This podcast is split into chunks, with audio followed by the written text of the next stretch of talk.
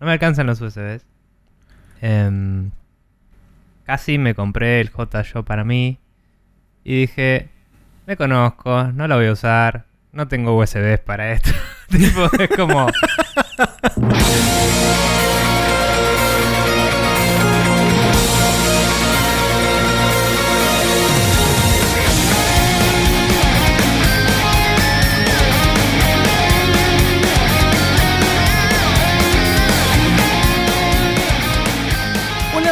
¿qué tal? Bienvenidos una vez más a esta numismática eh, perifecia, no, perifecia no, peripecia se dice, Ok. de la información videojuegil denominada Spreadshot News Podcast, episodio número 436, primer episodio del nuevo año 2021. eh, y seguimos estando exactamente igual que hace como una semana. Mi Sí. nombre es Maximiliano Carrión y del otro lado el que decía sí y el que afirmaba eh, es el señor Nicolás Vías Palermo. ¿Qué tal? Em, sí, hoy estaba como, ah, técnicamente estamos en 2021 y tipo, todavía no hay autos voladores y esas Ah, y el pescado sin vender. Claro, eh, y es como, como que estaba tipo, the year is 2021. Corporations dominate, no. Pero, mm, pero es como, sí, es, es un 2021 un poco más cerca de las eh, fantasías cyberpunk post-apocalípticas en las que estamos Sí. más acostumbrados.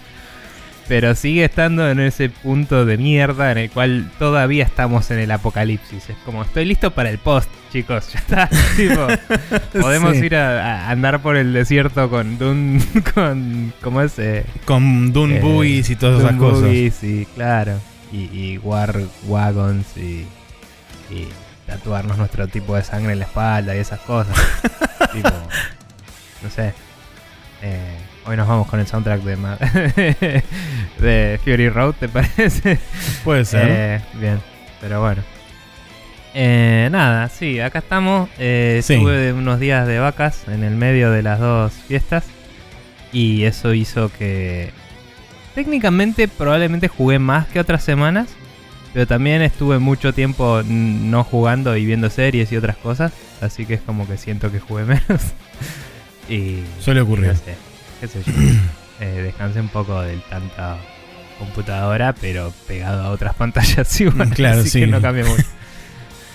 Pero bueno, Sí, aquí estamos entonces dando inicio a un nuevo año y para dar inicio de forma eh, correcta y apropiada vamos a agradecerle a toda la gente que pasó, dejó comentarios, dejó sus listas de los, de los más mejores juegos favoritos predilectos y todo ese tipo de cosas. Por ejemplo, al señor Leandrox que también nos dejó una aclaración que podemos tener todo incluido en un solo, lanza- en un solo lanzador como es Go Galaxy que esto venía a colación de lo que charlábamos la semana pasada sobre el tema del lanzamiento del Hitman 3 en Epic eh, Sí, y no que a Nico le daba paja este, tener unas cosas por un lado y otras cosas por el otro.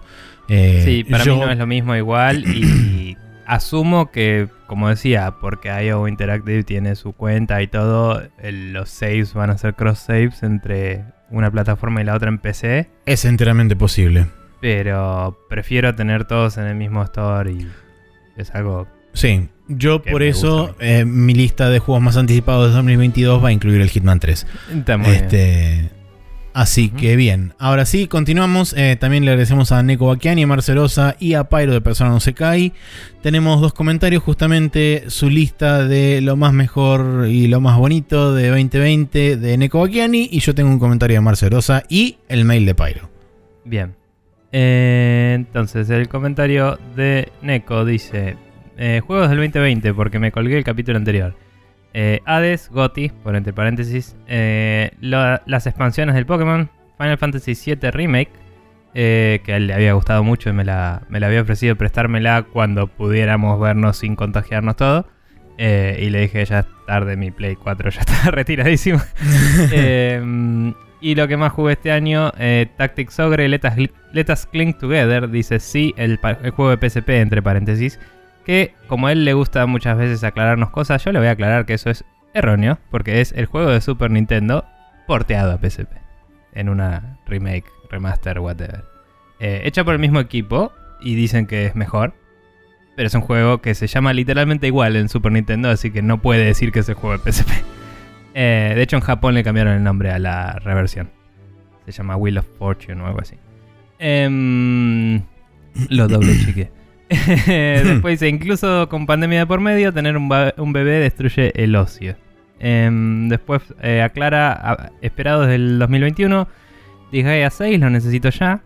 El IS 9, Monstrum Nox. eh, el Atelier Ryza 2. El Persona Strikers, que es el de pelea, ¿no? Eh, sí, es el Sí. pseudo musó. Sí.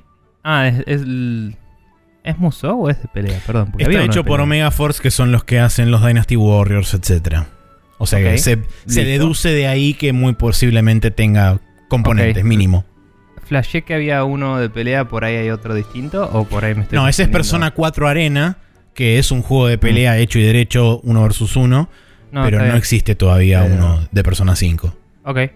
Eh, Bravely Default 2 eh, para Switch y el Suicoden Collection en el signo de pregunta, así como diciendo.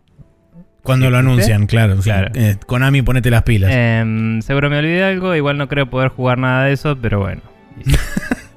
Por lo menos es, re- es realista frente a su situación de que tener algo un algo va a niño. jugar, lo conoces. Sí. Tener un niño te descombabula toda la vida. El niño en primer plano, dormir en cuarto plano y en el medio tiene a eh, Pili y a los jueguitos. Claro, exactamente. Bien. El orden Eh, ahí no, no sé. lo determinará. él, él determinará, claro.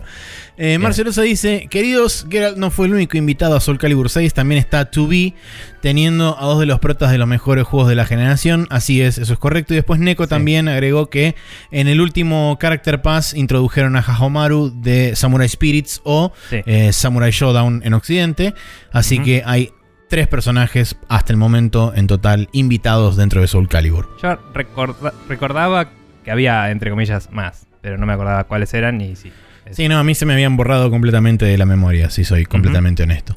Eh, bien, y el mail de Pyro dice: Feliz año, feliz, feliz año y zarazas, con cari- carita feliz. Eh, Feliz año a mis colegas de los jueguitos. Al fin dejamos atrás un año que fue uno de los peores eh, de mi vida por lejos, por lo que no les puedo explicar lo feliz que estoy de que ya, de que de ya estar parado en el futuro. Em, Parte de este mail es para agradecerles el aguante durante el año. Sepan que son el primer podcast que escuché en 2021 y lo hice, conscien- eh, lo hice consciente porque quería empezar con algo de calidad. Bueno, muchas gracias. Eh, espero bien. que lo hayan pasado Gracias. bien en esta Golden Week loca que se crea cuando Navidad Kun se fusiona con New Year Sun. Sí. Este, dicho de paso, eh, dicho eso, pasemos a los jueguitos. Como les comenté, no pude comprar la Series X y sigo pariéndola con los albañiles, sí, este, me puedo imaginar. Pero como la plata se devalúa y no hay, este, no hay vista de que Microsoft me quiera vender su, su vapeadora, aproveché las cuotas y compré un Telenovo bastante bestia, ese de 70 pulgadas, ¿puede ser? Eh, Puso Sí. 70, estoy asumiendo que quiso decir pulgadas por lo que sigue a continuación. Eh, si pongo el Smash, me- Mario tiene el tamaño de la Play 5. Sí, bueno, claramente entonces sí, son 70 pulgadas. Sí. Este, como anduvieron preguntando sobre los mejores juegos que jugamos en el año, yo la tuve compleja, pero rescato mucho Final Fantasy VII Rem- eh, Remake y el Genshin que me sigue. Sí, no entendí qué quiso decir ahí. Ahí- Ah, sigue siendo re bueno, ahí está.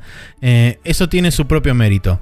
Obvio, hay, este, hay una que otra cosa, pero me quedo con eso. Sobre predicciones para este año, arranco, arranco la fruta. Esperados. Metroid Prime Collection para Switch y el Metroid Prime 4. Muy ambicioso de tu parte. Eh, 12, eh, 12 minutos que sigue teniendo mucha pinta, es verdad. Sí, es el juego ese que transcurre en ciclos de 12 minutos. Eh, que desapareció totalmente en 2020 y aparentemente va a salir en 2021, a pesar de que no tiene fecha. ¿En Em, 2020 apareció en alguna cosa? como- Apareció en algún. Creo que apareció en, Creo en que un tuvo un showcase. ciclo de prensa reducido cerca del. de- No, apareció en uno de los showcases de Play 5 como Mm. un juego de Play 5, como potencial juego de Play 5. Así que, Pero creo que evidentemente. también eh, en algunos podcasts como que tuvo entrevistas, el como que tuvo un... Ah, una, una suerte Estoy- de rueda está en prensa. desarrollo. Ok, Tipo, bien. Please be excited. Claro, Eh. sí, la gran Square Enix. Ujú. Eh, bien, cristales que no, no lo terminan de sacar y después de un año de jugar la demo sigo, eh, sigo cebado. Shin Megami Tensei 5 ya viene siendo hora maestro, el nuevo Nier porque todo bien y de Play no puedo hypearme mucho porque es algo que no voy a poder acceder hasta el 2022 mínimo, sí.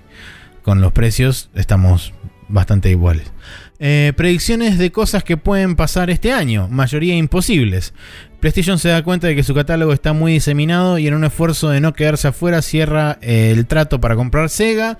En consecuencia, por el gasto gigante y en pos de sacar algo para poder conseguir vender la rama VR de Play, es desmantelada casi por completo. Eso Puedo llegarlo pasó a ver. igual.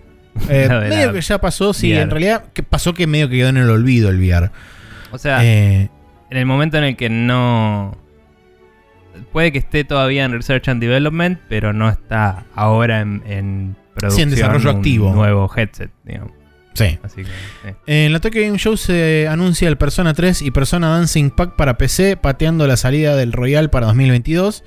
Puedo ver, sí, un port de Persona 3 para, para PC y el Eso Persona, alguno de los Persona posible. Dancing. Creo que lo mencioné yo, o por ahí vos Sí. lo mencionaste, no sé. Vos, vos dijiste Eh, el 3 en particular, me parece. Yo había hablado del 5. Puede ser.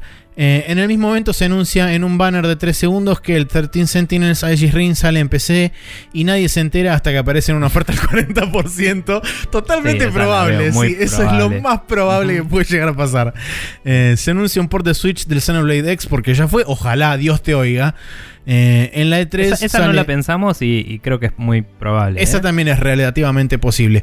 Aunque, bueno, no sé cuál es realmente el tamaño de Monolith hoy en día, pero teniendo en cuenta que Monolith está ayudando mucho con la secuela de Breath of the Wild, no sé qué tanto manpower tienen para dedicarle a un port de otro juego. Pero bueno. No sé. Eh, en la E3 sale un summon de Final Fantasy y antes de que alguien asuma que es el 16 aparece Cloud con la frase noviembre de 2021 y Play gana la E3. Mm, no sé. No. Para mí, antes de 2022 no, vemos, no le vemos la cara a Cloud. Este, que es una cara- analogía. Podemos verle la cara todas las veces que queramos desde 1997, Maxi, pero. No. Con mayor No o menor nivel de detalle en los, a- en los años subsiguientes, Sí. pero bueno. Eh, sale Gran Turismo y no está mal, pero no cumple con las expectativas ni cerca y desaparece del consciente colectivo en dos meses, así como suele ocurrir con el 90% de los AAA. Y para terminar, alguien, solo una persona, vio la película de Monster Hunter y por cosas del marketing se, se convence, eh, se convence a una rama super de la B de Capcom de hacer una adaptación a videojuego de esa historia. El juego sale como un tapado, es súper flojo y el encargado del proyecto parece misteriosamente suicidado días después. Esa la veo Este- difícil porque ya hicieron el tie-in en el juego. Ah, Sí, ya hicieron el tie-in en, Iceborne. Eh, por ahora es lo que leí. Sigan siendo mágicos. Bueno, muchas gracias, Pyro. Este, y hay algunas predicciones, la verdad, que me parece que pueden ser. Este, se pueden cumplir bastante en este, en este 2021. ¿eh? Sobre todo el, del port. Cumpliblemente. Cumpliblemente, sí. La del port Sí. del Xenoblade, la, la red puedo llegar a ver. Eh, a ver qué otra cosa había tirado. La del Persona 3 también. Y la de los Persona Dancing que pueden llegar a salir para PC también lo puedo llegar a ver. O sea, muy probablemente arranquen con o juegos viejos o spin-offs de Persona. eh, para ver, de seguir tanteando interés. Si bien Persona 4 Golden fue como vendió así ridículo para lo que esperaban.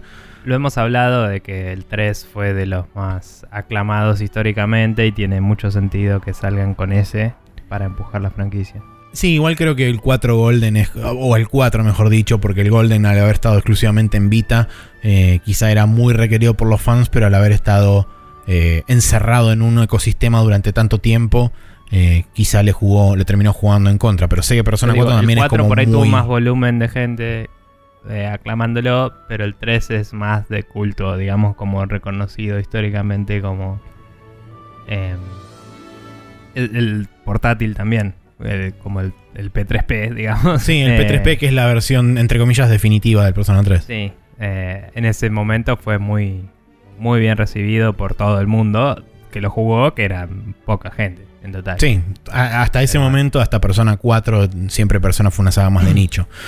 Sí. Pero bien, bueno, eh, no tenemos más nada que destacar y que renombrar, así que muchas gracias a todos los que pasaron y dejaron comentarios. Todavía vamos a seguir leyendo comentarios de listas de lo mejor del año, lo, Lo más lo- esperado del que viene. lo más de esperado este del año que viene bien. y Sí. etcétera. Así que si quieren pasar y dejarnos este comentarios, eh, pueden hacerlo. Ya más adelante les vamos a dejar las direcciones y los lugares donde pueden hacerlo. Pero mientras tanto, nos vamos a ir a la primera sección oficial de este programa, que como siempre es qué jueguitos estuvimos jugando durante esta última semana.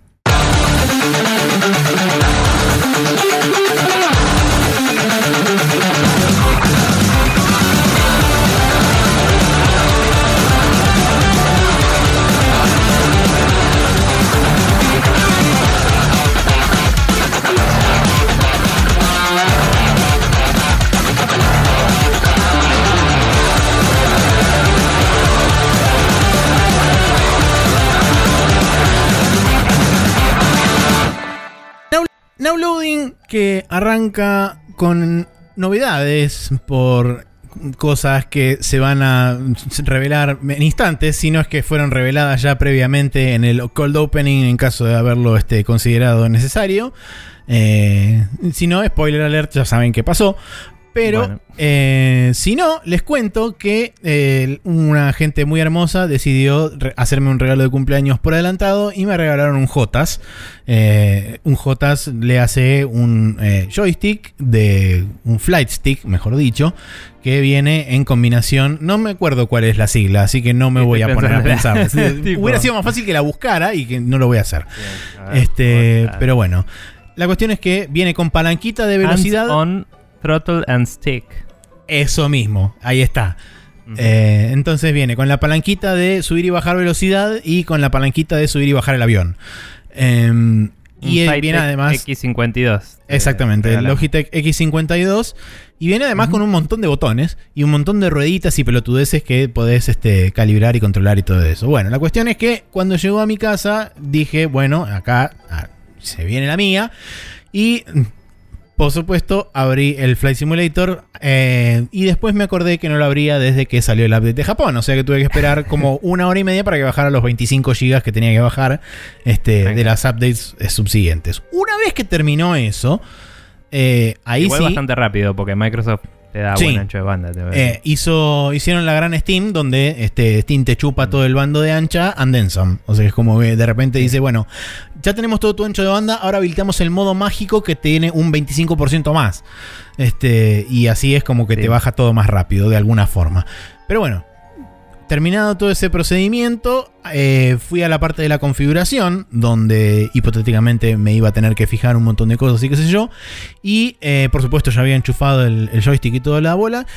Y básicamente me dijo, mira, esta es la configuración estándar de este, eh, de este X52 en el Flight Simulator. Y fue como, ah, ya está todo configurado, ya tiene todos los botones puestos, no tengo que tocar nada. Y fue como súper transparente todo. Y no tuve que básicamente tocar ningún botón ni configurar ni nada. Lo único que sí creo que voy a tener que hacer eh, es ajustar un toque lo que son las dead zones, sobre todo del, del joystick. Y por ahí sí regular un pelín la sensibilidad de los ejes. Pero fuera de tocar esa parte en particular, no tuve que hacer nada. Lo enchufé, lancé el Flight Simulator y anduvo. Te digo, estaba. Estaba entre el X52 y el X56, pero se agotó el 56. Por eso también fue como, bueno, sí, se lo vamos a regalar temprano antes de que se agote el otro también.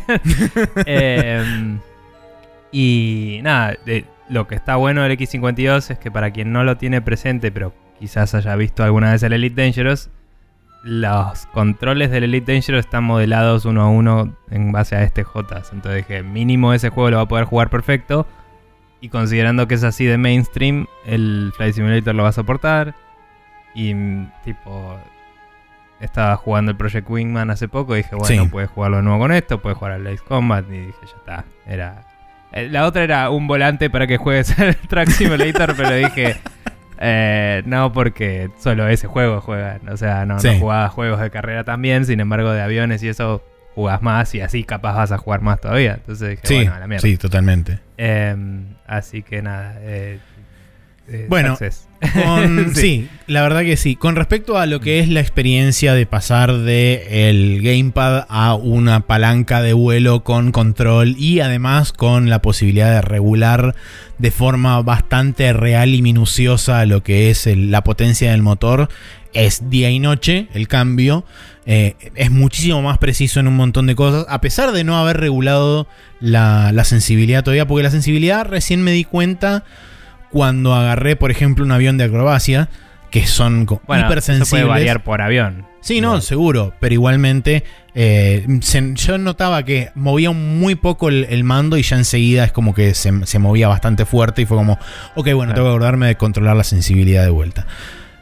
Pasa que también los en la misma simulación del juego hay aviones que tienen más asistencias de mando que otras. Sí, Eh, sí, voy a tener que revisar el tema de las asistencias también porque muy probablemente haya, haya algo que tenga que tocar ahí. Eh, Bueno, y hay aviones que tienen mando que no me sale el nombre, ese que es más como un volante. sí. Y acá es una abstracción, digamos. Sí, sí, sí, seguro. Em, Sí. el- lo, lo que tiene de bueno es que vos al tener básicamente control sobre más de 25 botones en total en, en todo lo que forma parte, digamos, de todo el joystick, es medio como que tenés acceso al 60-70% de lo que vas a utilizar durante el despegue, el aterrizaje y durante buena parte de este, lo que son las maniobras tanto de acceso como de egreso de aeropuertos. Entonces muchas cosas no tenés que andar tocando. Y si sobre todo haces, por ejemplo, vuelos visuales y no tenés que andar preocupándote tampoco ni siquiera por este, calibración de instrumentos y todo ese tipo de cosas, es como bastante súper simple todo. Y la verdad que hice 4 o 5 vuelos relativamente cortos. Eh, pasé primero fui a Japón, después me fui un rato a Europa y después me fui un rato a Alaska porque pintó.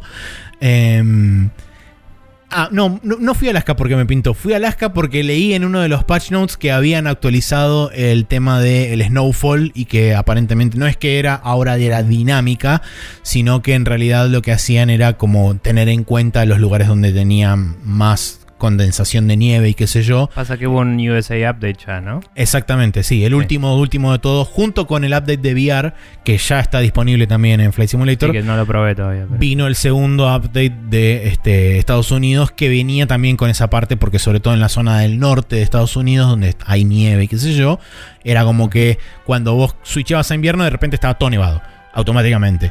Eh. Entonces ahora creo que lo que hicieron es como ir regulándolo progresivamente a medida que estás en diferentes eh, etapa- etapas del año o algo así. Eh, así que nada, la verdad que muy, muy copado todo. Es prácticamente volver a empezar de cero. Eh, es como la, la única... em, ¿Cómo se llama esto? Em, no es metáfora, es la otra. Que no me sale ahora, la que empieza con A. La palabra. No es anomalía. no. Eh, abstracción. eh, no, abstracción tampoco. Es la que cuando comparas una cosa con la otra y no me sale. Eh, no. Algo así no era.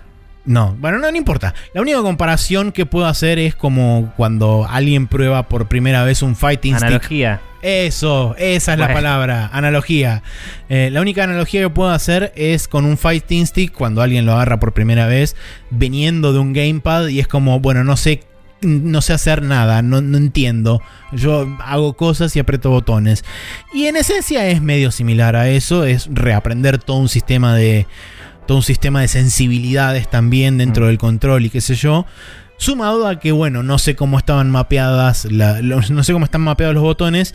Y encima, para colmo, eh, que en ese sentido, no sé cómo se podría realmente hacer de forma efectiva dentro del Flight Simulator, porque sé que pasa a través de, no sé si creo, asumo que debe ser X-Input, eh, pero lo toma como un joystick genérico. O sea, en definitiva, en, en la capa de, eh, digamos, en la capa del driver lo toma como un joystick genérico. Entonces te pone joystick Sí. button 1, joystick button 2, joystick button 3. eh, mientras que en el control vos tenés labels como A, B, C, D, E y eso no están Ah. identificados como eso en el juego. Entonces, cuando me Bueno, decía, eso lo puedes probar en Windows para mapearlos. Claro, sí. Y- Incluso dentro del dentro del esquema de controles del Flight Simulator te muestra con flechitas cada uno de los botones y te los te los este te pone la iconografía del Flight Simulator. Entonces vos sabés que el botón del gatillo, por ejemplo, es el botón 1, pero en el en el Claro. lo- mirás el eh, en el hardware posta en el, en el flight stick y dice A. Entonces, como Mm. bueno, que es un mapeo uno a uno de letra número, pero eh, era como bueno, apretá el botón 14 para este, sacar el freno de mano. Y es como, Ahora, no está y- el botón 14 ahí. Igual, nada, yo mapearía muchas cosas al teclado y usaría las dos cosas. Sí, sí, sí, Eh, es que así es lo que, como es lo que tenés que hacer. funcionar el Elite, supongo. Em, porque el Elite mismo, si lo ves, tiene los controles y un teclado, el chabón. Sí. En el juego. Eh, lo que yo no sé es cómo será el control de la cámara. Em, Eh, el control de la cámara, vos tenés un- una suerte de, ah, claro, de tenés el. sí, Sí, que es como el... es un- eh, como un no trackpad, un- pero, pero chiquitito, que tenés en, en el centro del joystick. Eh, y eso lo que te Sí, me permite, básicamente, si- ah, para la izquierda y la derecha, te hace mirar directamente en las posiciones bloqueadas de izquierda y derecha. Y si haces, Tengo por uno ejemplo, de, helicóptero por acá en algún lado que mi viejo Claro. me una vez. para- si haces para arriba, lo que hace es básicamente poner una vista más elevada del frente. Y hacia Mm. abajo, lo que hace es enfocarte en la parte de los instrumentos dentro del Flight Simulator. Tengo entendido que esos se usaban para dirigir tipo misiles, ¿no?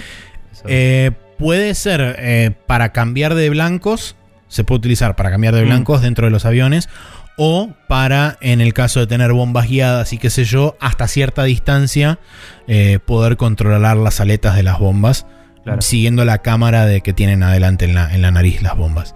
Claro. Eh, Bueno, pero a para quien no lo visualiza, es básicamente una especie de D-pad, pero con forma de conito para que se pueda empujar Exacto. con el dedo gordo arriba del stick. Sí. Entonces, eh, está, suele estar al lado del típico botón de liberar bombas. Eh, Claro. Y en este caso en particular lo que tiene es el, el- la guarda que sirve como una suerte de seguro donde cuando vos levantas esa guarda abajo hay un botón que es el botón típicamente de los misiles. En este caso no sé, creo que no estaba mapeado nada en el Flight Simulator. Sí, eh, después cuando hablemos del otro juego que estuve jugando también, que es el Project Wingman, eh, que lo arranqué de vuelta desde cero. Ese sí lo tuve que mapear yo a mano. Eh, tuve que ah, ponerle todo, todos los inputs y qué sé yo. Es extraño porque cuando le iba poniendo los inputs me tomaba, como decía, X52, axis tanto, o X52, button tanto. Así que no sé, no sé por qué razón no lo mapeó automáticamente, pero bueno. Y sí tuve que, por ejemplo... Capaz que eso es lo que le reporta el sistema operativo igual. Puede ser, puede ser. Eh, sí tuve, por ejemplo, que en el caso del thrust, en el caso del, del- del aumentar y bajar la velocidad, lo tuve que este, configurar invertido porque por alguna razón cuando le daba para adelante yo veía el, el, eh, básicamente la, la ruedita que te muestra en la UI de configuración para ver este de calibrarlo y qué sé yo cuando le daba para adelante, o sea, para acelerar, me bajaba. Y cuando le daba para abajo, para desacelerar, subía. Entonces lo tuve que poner que el, el software en el juego lo invierta. Y eso fue lo único que tuve que cambiarle realmente.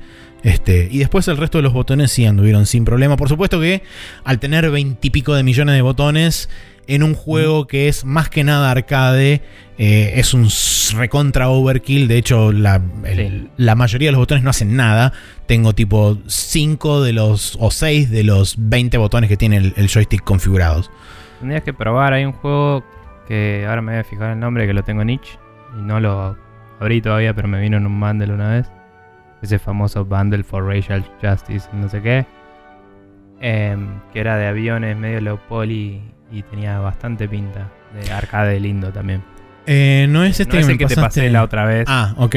porque ese está en desarrollo. Puedes chusmearlo, creo que se puede bajar alguna build de ese si querés. El ya. Tiny Combat Arena, decís vos. Sí, e- e- el Tiny Combat Arena es el que te dije la otra vez. Claro. Ese está en desarrollo. Hay otro más que había salido que, que es como... Nada, se veía muy lindo y no me sale el nombre. No sé si era el Sky Rogue. Em, o... Si no era el Sky Rogue era... Sí, creo que es ese. Que en la Switch había salido y amagué a comprármelo porque le habían puesto que lo puedas controlar con un... eh, con un Joy-Con en una mano y el otro en la otra, tipo uno Ah, vertical y otro horizontal, y podías hacer un JS en el aire, digamos. y dije, "Mm, seguro que funciona para el orto, así que no lo compré. Pero me pareció simpático. Y, y nada, y el Sky Rogue es medio. Creo que es medio roguelike, pero para pelotudear con el control puede ser divertido. No sé, puedo Mm. chusmearlo. Eh, Bueno, y después lo que decía, que es la, la próxima edición que no está acá porque lo compré recién este, hoy a la mañana y lo voy a poner a bajar después. Eh, porque yo lo jugué originalmente en PlayStation 4, me compré el Ace Combat 7 en PC porque dije ya que estamos haciendo todo Ah, pensé cualquiera. que lo tenías en PC. qué No, boludo. no, este, ya que estamos haciendo cualquiera, hagamos la completa y me compré el Ace Combat. Este, decía que como estamos todavía en ofertas de Steam, me salió re barato, pues me compré la Super Deluxe Recontra Pija Edition, me salió 850 pesos. Este, En PC nunca salió la parte de VR, ¿no? Eso es solo de Play. creo que no, creo que es solamente exclusivo de PlayStation VR, eso sí. Ok. Eh, bueno, Así que bueno, la semana que viene reportaré qué onda, pero es un proceso de aprendizaje interesante, este, sobre todo aprenderse qué hace cada botón en cada uno de los juegos eh, y después, bueno, tener en cuenta la sensibilidad de comandos y qué sé yo en, en cada uno de los juegos también. Eso va a variar dependiendo juego a juego. Eh, y por último, rapidito, porque por obvias razones no jugué demasiado, eh, estuve jugando un poco más al Grandia, eh, avancé un poco más en, en lo que es la historia y ya tengo tres personajes de party, así que hacia, hacia allá, hacia donde me mandó la historia, es el momento de continuar y yendo hacia unas ruinas y qué sé yo. No tengo mucho más para comentar. Ah, salvo que eh, recién ahora me introdujeron de una forma medio no tutorializada para nada al sistema de magia. eh, Que es básicamente vos. Asumo que los vas encontrando por el mapa porque hasta ahora ningún enemigo me lo dropeó y sí encontré dos tirados por diferentes lugares en un mapa que se llaman Mana Eggs y esos Mana Eggs básicamente de lo que te sirven es de moneda para poder en los shops comprar magias. Entonces, cuando vos lo intercambiás, podés comprar o magia. Hay cuatro tipos de, de elementos: tenés tierra, eh, aire, agua y fuego. Cada uno de ellos no solamente te da el poder de poder hasta, o sea, la, la posibilidad o te habilita para poder hacer cada una de esas de sus respectivas magias, sino que además también te dan la posibilidad eh, de aumentarte alguna de las stats. Por ejemplo, eh, el- el- la tierra te aumenta el HP y la fuerza. Eh, el agua te incrementa el MP y el, no, no me acuerdo si era la agilidad. No, la inteligencia. Pero eso qué onda, si los equipás o si los tenés y cuando compras la magia lo perdés ese bonus. No, no, no. Cuando vos compras la magia, a medida que vos vas subiendo, porque la magia también tiene nivel de la misma forma que las. eggs te da ese. Exactamente, vos intercambias un egg por la posibilidad de usar una de esas magias. Encima la magia va por personaje, o sea que vos consumís, es como una, como dije, como una moneda. Vos comprás eh, la posibilidad o, o la, la habilidad de usar la magia de fuego para un personaje con uno de esos mana eggs. ¿Y en la ficción es un store o es que estás yendo a un mago que le decís, che, me infusias esta magia y el chabón te pone la materia, básicamente? Eh, no está muy explicitado dentro del lore. Vos simplemente vas a un store y interactúas con un cristal loco que le das ese cristal y, ese, y te dan fuego. Es un ATM de magia. Exactamente, sí. es un Eh, ATM. eh, machine es un ATM de- arcano. ATM Magic Machine. ATM. Exactamente. Eh, y bueno, y como, como dije, de la misma forma que vos tenés las habilidades físicas, que con cada vez que vos vas utilizando más tus, este, tus ataques físicos con las armas predeterminadas de cada personaje, vas como aumentando su, este, su proficiency. De la misma forma sucede con las magias. Vos arrancas con una magia básica de nivel 1, pero a medida que la vas usando, esa magia va obteniendo experiencia. Y cuando llega a determinado nivel, eso te habilita una magia de nivel 2. Y cuando usas esa magia de nivel 2, determinada cantidad de tiempo, llegas hasta un determinado nivel donde se habilita una magia de nivel 3. Y además también ahora me aparecieron eh, en, una, en la, digamos, las listas de habilidades de cada, de cada personaje que tiene magia. Me aparece, por ejemplo, que con, por ejemplo, eh, eh, mastería eh, de espada en nivel 8 más eh, la magia de fuego en nivel 6, eso me habilita un ataque híbrido, podríamos decirle, entre físico y mágico, que por supuesto por ahora tiene signos de pregunta, pero te dice las precondiciones que tenés que cumplir de los distintos skills que ten, los niveles de skill que tenés que tener para ir desbloqueando esas nuevas habilidades o las nuevas magias que vas teniendo. Así que es- la verdad es un sistema de, de habilidades muy interesante. Piola. Eh, no. Me, me pareció loco lo de la. lo del uso de las orbes, esas whatever, como dijiste que se llaman. Eh, Sí, los magic de- Además de la magia, el- los distintos skills. Me suena familiar, pero sí me, me parece extraño que no esté más justificado. Está bien que muchas veces es tipo, porque videogames? Y uno puede extrapolar, ¿no? Sí.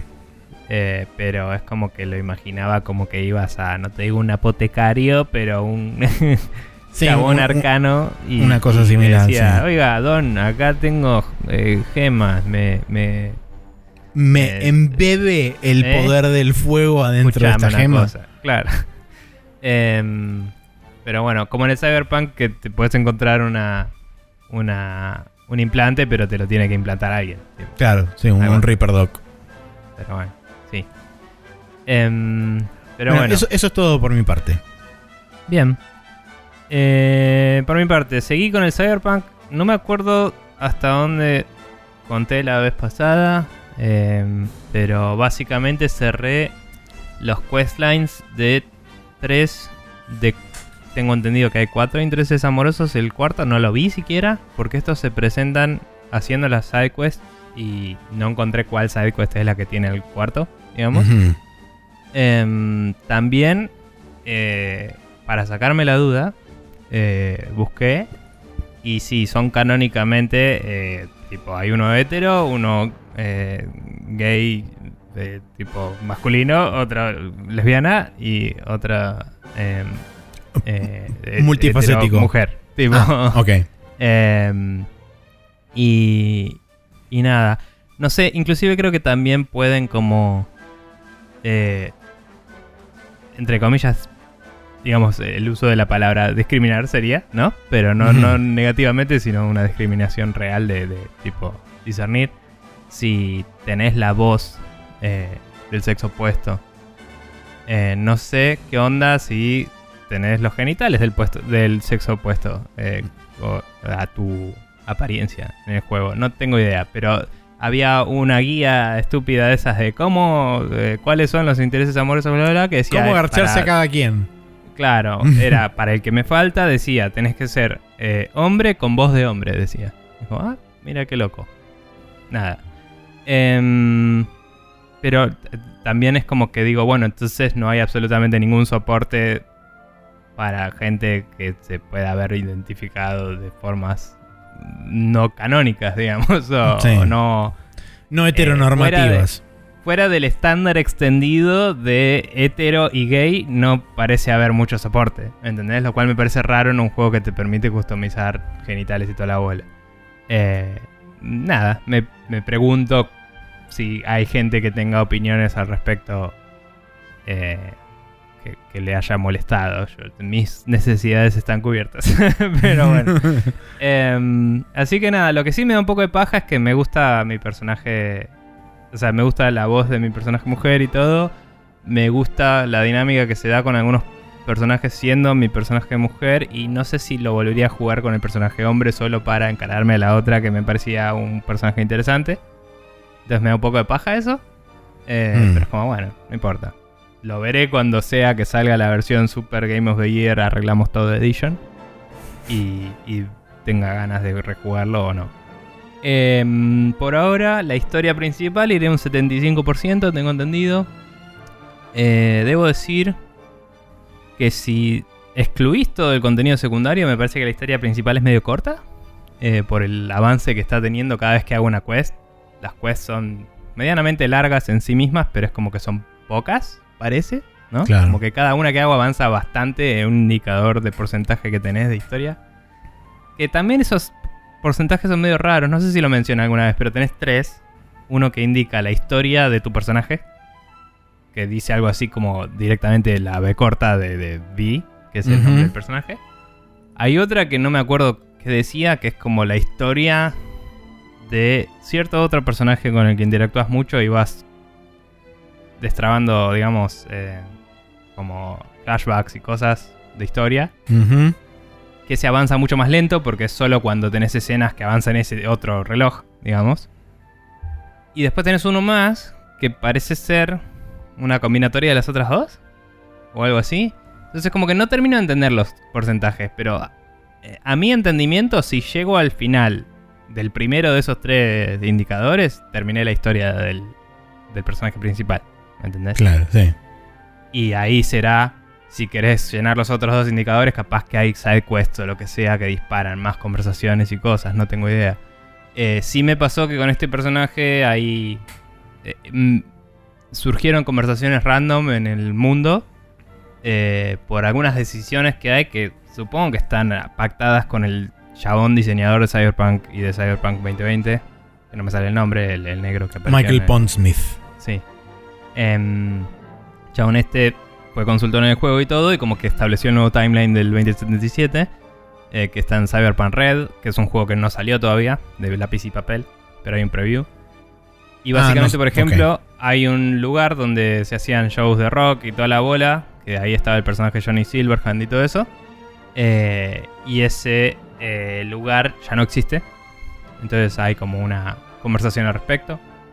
Em, y también como que por ahí lugares icónicos de la ciudad tenés conversaciones con este personaje, cosas de cómo fue cambiando la ciudad o de cómo ahora las cosas son más iguales o más distintas, depende de qué está pasando. Pero son conversaciones casuales que se dan en ciertas situaciones. Y eso me pareció interesante y no noté que eso mueva el relojito de eso Sí, eso sería decía, más un pero flavor puede text. ser que tenga que ver con eso, digamos. Alguna quest sí me disparó. Tuve un, un par de sidequests sueltas de. eh, En base a esas conversaciones. de tipo. Me pregunto qué pasó con tal cosa. Y vas a investigar qué pasó con tal cosa. Tipo, Ah, ok. eh, que, que no tiene que ver con la historia y es más un desarrollo de personaje que me pareció lindo de que sea explorable, digamos. Eh, nada, le- le- como dije, la, fuera de la, lo que ya me quejé varias veces de cómo se te presentan las sidequests, las sidequests están muy buenas. Eh, no estoy de acuerdo con esa crítica que habían dicho de que estaban eh, de que eran muy inferiores al Witcher. Sí hay mucho menos en ese sentido. Eh, las que están bien producidas y todo son muchas menos. em, porque es otro tipo de juego. Y los trabajos sueltos estuve haciendo un montón para ganar plata. para comprarme tipo upgrades vigiladas. Y son divertidos, pero como que no les estoy dando casi nada de bola a la premisa. Es como, anda y mata a este. Bueno, no me importa. Voy y lo hago y a la chota. Eh, y a veces se dan diálogos interesantes, lo que sea, pero la mayoría de esas misiones tienen su historia relevante en logs de texto que ya es una premisa que me enaliena en los juegos específicamente futuristas o contemporáneos, porque es como nadie escribe. Digo, tipo, si estoy leyendo un tweet, bueno, ¿me entendés? El Spider-Man al menos hacía eso, que tenía la app eh, que veías los tweets de la gente. Y aún eso no te leía, ¿me entendés? Me chupa un huevo. Pero lo que digo es, tanto audiologs como eh, text logs son recursos hoy en día debatibles en su legitimidad, digamos. Eh, Y, y por yo ejemplo, sé que videologs es mucha plata en producción. claro, eso iba a decir. y- ¿Cuál, cuál sería la, la alternativa para la cual vos creerías que el setting de Cyberpunk si se querés presta? desarrollar de verdad, tendrían que ser conversaciones que tenés con personajes. Que si tu juego no tiene voice acting, no me molesta, pero al menos es una conversación que estás teniendo con un personaje, ¿me entendés? Es más dinámico que, ay, me encontré que alguien casualmente escribió lo que estaba pensando en esta hoja de papel. Y es como, no, nadie hace eso. Nadie deja una hoja en su escritorio, otra en su cama y otra en la cocina, ¿me entendés? y tenés que encontrarlas y ponerlas en orden. Sí. Tipo, me molesta. Si, si alguien lleva un diario y encontré el diario, no debería encontrar nunca más ninguna otra cosa, a menos que además voy a la casa de la- del viejo del chabón y en su garage tenía diarios anteriores, ¿me entendés? Y tendrían que estar todos juntos. Porque nadie tiene más de un log en su vida cuando escribe logs. Y casi nadie escribe logs. Entonces ya me tiene podrido eso. Sí, sí, es muy Eh, cierto. Me saca. Hay Sí, algunos es una casos donde muletilla narrativa que está re, recontra sobreusada. Sobreexplotada. Hay algunas cosas que están bien, como lo- los mails, el uso de los mails y todo eso, que yo decidí que no me importaban en estas sidequests que son tipo jobs cualquiera, pero está bien, es como, bueno, che, acá te mando el paquete y por ahí, no sé, como que tenés un inside knowledge de este lo estaba queriendo cagar a este otro, entonces después cuando cierra la misión puedes contestar algo al respecto, capaz, boludeces, pero no... Fuera de eso, no llega más Mm. no, no, no- no escala, me parece, en un juego como este.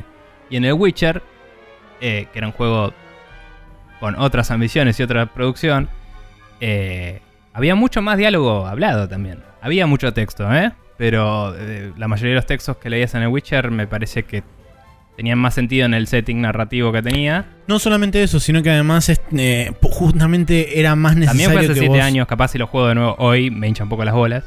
Pero no, digo. no, no creo. Creo que también tiene que ver más con un tema de eh, como estaba también medio como eh, basado en un mundo donde, si bien es fantástico, está extrapolado de ciertas situaciones de la vida real en su ego, momento. etcétera.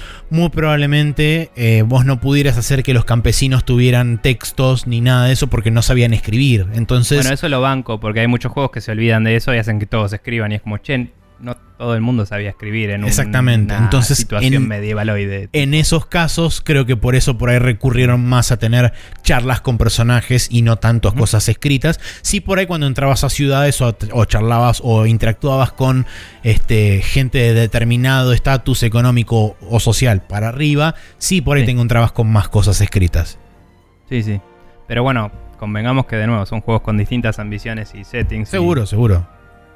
Y sistemas, pero lo que digo es que en el Cyberpunk, excepto los mails, que inclusive me parecen un poco abusados porque hoy mismo la gente habla más en mensajes de audio por celular y por otros medios que por mail, cuando, sobre todo si es algo informal, ¿me entendés? Sí. Igual eso tiene su justificación en World de... Yo no, no lo sabía, pero hay una justificación de que se cayó la vieja internet y por eso hay una nueva internet que es mucho más chota y retrógrada. Digamos. Mm, ok. Eh, y mm, que probablemente igual la vieja internet, entre comillas, era la de Cyberpunk 2020 y no la nuestra. pero, claro. sí. pero digo, tiene un sentido de que había habido como una especie de Colapso informático, loco, claro. liberación de IA, y hay todo un quilombo que me pareció interesante. Que el. como que el mundo. eh, el mundillo de, de- de los. de todos los foros y todo eso es mucho más retrógrada que lo que tenemos hoy. ¿Se Eh, explora algo de eso o es medio window dressing de fondo y queda ahí? Queda como un detalle Em, anecdótico. Hay un poco de exposición al respecto para con la historia principal, que no quiero meterme porque spoiler. Seguro, seguro. Eh, pero hay como. Tiene que ver con eh, sucesos de Cyberpunk 2020. Ok. Entonces, hay cosas que extrapolan de ahí. Y hay cosas de. em, que están medio de fondo que por ahí informan un poco algunas sidequests. Pero. Más que nada es justificación narrativa. Ok. es, eh, Está, está. Nomás para- Cyberpunk es para un saber. setting y las misiones son la historia. Eh, igual que lo es en el lápiz y papel. digo. Eh, quizás si jugás Dungeons and Dragons hay mucho más historia, pero igual la, la idea es la misma, ¿no? Es como, Sí, sí, sí. a- acá está el setting, vos haces lo que quieras. Bueno, en Cyberpunk 2077 es lo mismo, la, la main quest es la quest principal que quisieron chabón hacer y después cada side quest hace lo suyo. Por Entonces, supuesto. Obviamente hay cosas canónicas de las cuales agarrar, pero la gracia es que como en un juego de lápiz y papel es mucho más genérico todo el background que en el Witcher que está basado en novelas. Eh, que de nuevo, creo que por ahí puede ser que vayan algunas de las críticas de la gente, pero me parece que lo está haciendo bien. Eh, nada, a nivel gameplay, eh, creo que ya dije la vez pasada que me puse el doble salto y estuve saltando mucho más por todos lados. Hmm. Eh, ahora estoy medio como super hacker a pleno. Fui como mutando hacia donde llevaba mis, mis skills. Y eh, hay una opción de respect que sale mucha plata. No la hice. Eh, pero lo que estoy haciendo es no maxear todo, sino maxear las cosas que me están gustando. Entonces puse bastantes puntos en pistolas. Eh, puse bastantes puntos en hacking, cada vez más. eh, algunos en tecnología. Y ahora estoy poniéndole de nuevo el body, que el body te da fuerza, que te deja abrir a la fuerza puertas. Eso creo que también lo dije, que si abrís una puerta a la fuerza no la puedes cerrar. Pero si la abrís con tecnología o hackeándola, la puedes cerrar y abrir después, libremente. Que para esconderte, por ejemplo, es relevante. eso. Em, y bueno, nada, y con el hacking a- medio a pleno, estoy haciendo varias misiones que por ahí te dicen, tipo, escabullite, qué sé yo, y es como, ah, sí, bueno, y entro así y hago tipo, ¡Uah! Y empiezo a matar a la gente sin tocarla, tipo, onda, como que abro una puerta y empiezo a desactivar gente. como, yeah, boy. Y, y es como, técnicamente nadie me vio, pero se murieron todos. es como, a la mierda. Em, tengo uno que se llama Contagion, que saca vida, que seguramente eso sube con tus stats, ¿no? Em, pero también con la rareza del, del software, digamos. Y mm, les drena un cacho de vida y se contagian entre sí. Entonces todos empiezan a bajar vida y ya con eso abro la pelea. Y después voy como, bueno, vos morite, vos morite, vos morite, vos morite, vos quedate ciego, vos tipo así. Y a uno le reseteo la memoria y es como que se olvida que me vio. Y voy y le pego un tiro en la jeta. Y es como listo. Y limpio toda la habitación. Y me siento un toque de Dios y está buenísimo. Em, y bueno, y exploré, digamos, todas las quests. Eh, hay un momento donde se ramifica un poco la historia principal y te da dos o tres opciones de cómo encarar algo. Pero como que se vuelven a unificar después, ¿no? Es como, bueno, mientras más información tenés, más opciones vas a tener cuando vuelvas al thread principal, básicamente. Claro. Entonces estoy ahí. Y imagino que. No sé si ya va a disparar el endgame. Pero. Mínimo me va a presentar la situación final. Y tendré que prepararme para el endgame, imagino. Em, no lo sé bien. Pero, es lo que estoy extrapolando de cómo va el avance de la historia.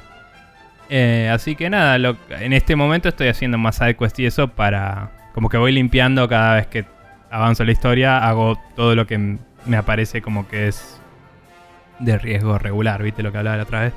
Sí. Perdón. Em, de las dificultades que está medio listado para el orto. Em, creo que Sí, sí. ahora con todos los hacks y todo eso podría tratar de encarar una que diga high risk. Pero me sigue pareciendo que es una mala utilización del término y en realidad debería estar más level capped el asunto. Em, y bueno, nada, la estuve pasando muy bien, pero mucho side content, más que nada. Y el main content con el que sí interactué eh, estuvo muy bien hecho. Em, y se me siguen presentando facciones todavía, lo cual me parece interesante. Ya, como decía, 60 y pico, 70% de la historia. Eh, conocer una nueva facción y tener como la oportunidad de aliarme o cagarlos de una forma bastante alevosa. Y. dije, "Mm, mejor me voy a aliar porque no sé si quiero que cada vez que piso esta parte de la ciudad me caigan a tiro. Digo, pero, pero bueno. Em, así que nada, eh, fun times en Cyberpunk. Em, ningún bug nuevo relevante, si no lo diría. Em, tuve un par de veces que tuve que reloadear alguna misión más por problemas de diálogos, pero no tan heavy como el que conté la otra vez. Eh, y después, por último, estuve jugando un poco al Hard Space Ship- Shipbreakers, que es un juego que hemos comentado entre nosotros, no sé si en el podcast. No. Tenía no, mucha pinta y Sí. que estaba en Early Access y nos daba paja. Y dije, bueno, ya le agregaron más contenido. O sea, como que a cada rato veía parche nuevo, parche nuevo, parche nuevo. Eh, lo vi en oferta y dije, vamos a entrarle a ver qué onda. Em, básicamente el juego, la premisa es que sos un desarmadero de naves para una corporación supercapitalista en un futuro de estos distópicos eh, económicos medio Espacial parodia. en este caso. Sí, pero ya a un nivel medio parodia, ¿no? No, no a un nivel. No a un nivel crítica social eh, tratando de ser como una extrapolación de lo actual, sino más bien parodiarlo directamente y, y que es medio como. eh, ya empezás el juego y tenés una deuda de como un billón de créditos y estás en deuda con la compañía y cuando te pagan te dice, bueno, eh, todo esto, eh, o sea, vos tenés la plata usable y la plata eh, que, se va, que se va pagando en el crédito, ¿no? Em, y, y todo te cuesta, tipo el oxígeno te cuesta, todo. Vos cuando empezás un laburo de desarmar una nave tenés un stock básico gratis. Y en el medio se te puede estar acabando el oxígeno o el combustible de tu, de tu backpack, porque sos un astronauta básicamente, no sos una nave ni nada. Y tenés que volver rápido al lugar donde salís y comprar y gastar más plata en eso para poder reabastecerte. A veces en las naves mismas podés aprovechar y agarrar oxígeno o combustible o cosas y te haces un refill gratis. Cuestión que em, las misiones de este juego consisten en eh, agarrar de las naves que te dan para desarmar ciertos elementos eh, que pueden estar más o menos ocultos y tenés que con herramientas de corte tipo la del Dead Space, ¿viste? El laser cutter del Sí. Dead Space. Em, o con eh, una que es como un lazo que te permite arrastrar cosas eh, y hacer tethers que tipo le pones una soga en un lugar y otra en otra y se contrae, como en el de... El Just Cause. juego. Sí. como en el Just Cause, eh, pero un poco menos violento. Básicamente con esas herramientas vas jugando con la física del juego. eh, con 6 grados de libertad y vos tenés que ir, ir sacándole las partes a la nave. Vos tenés un objetivo, en general es tipo, bueno, dame el generador, un power cell eh, y tanta cantidad de metales eh, y el resto no importa. Y es como vos cumplís con eso y si te sobra el tiempo puedes aprovechar y seguir sacando cosas y te va a dar bonus plata y experiencia. Que con la experiencia desbloqueas mejoras y con la plata vas pagando la deuda y, te permite después comprar oxígeno y eso en otras eh, partidas también. Em, y básicamente la...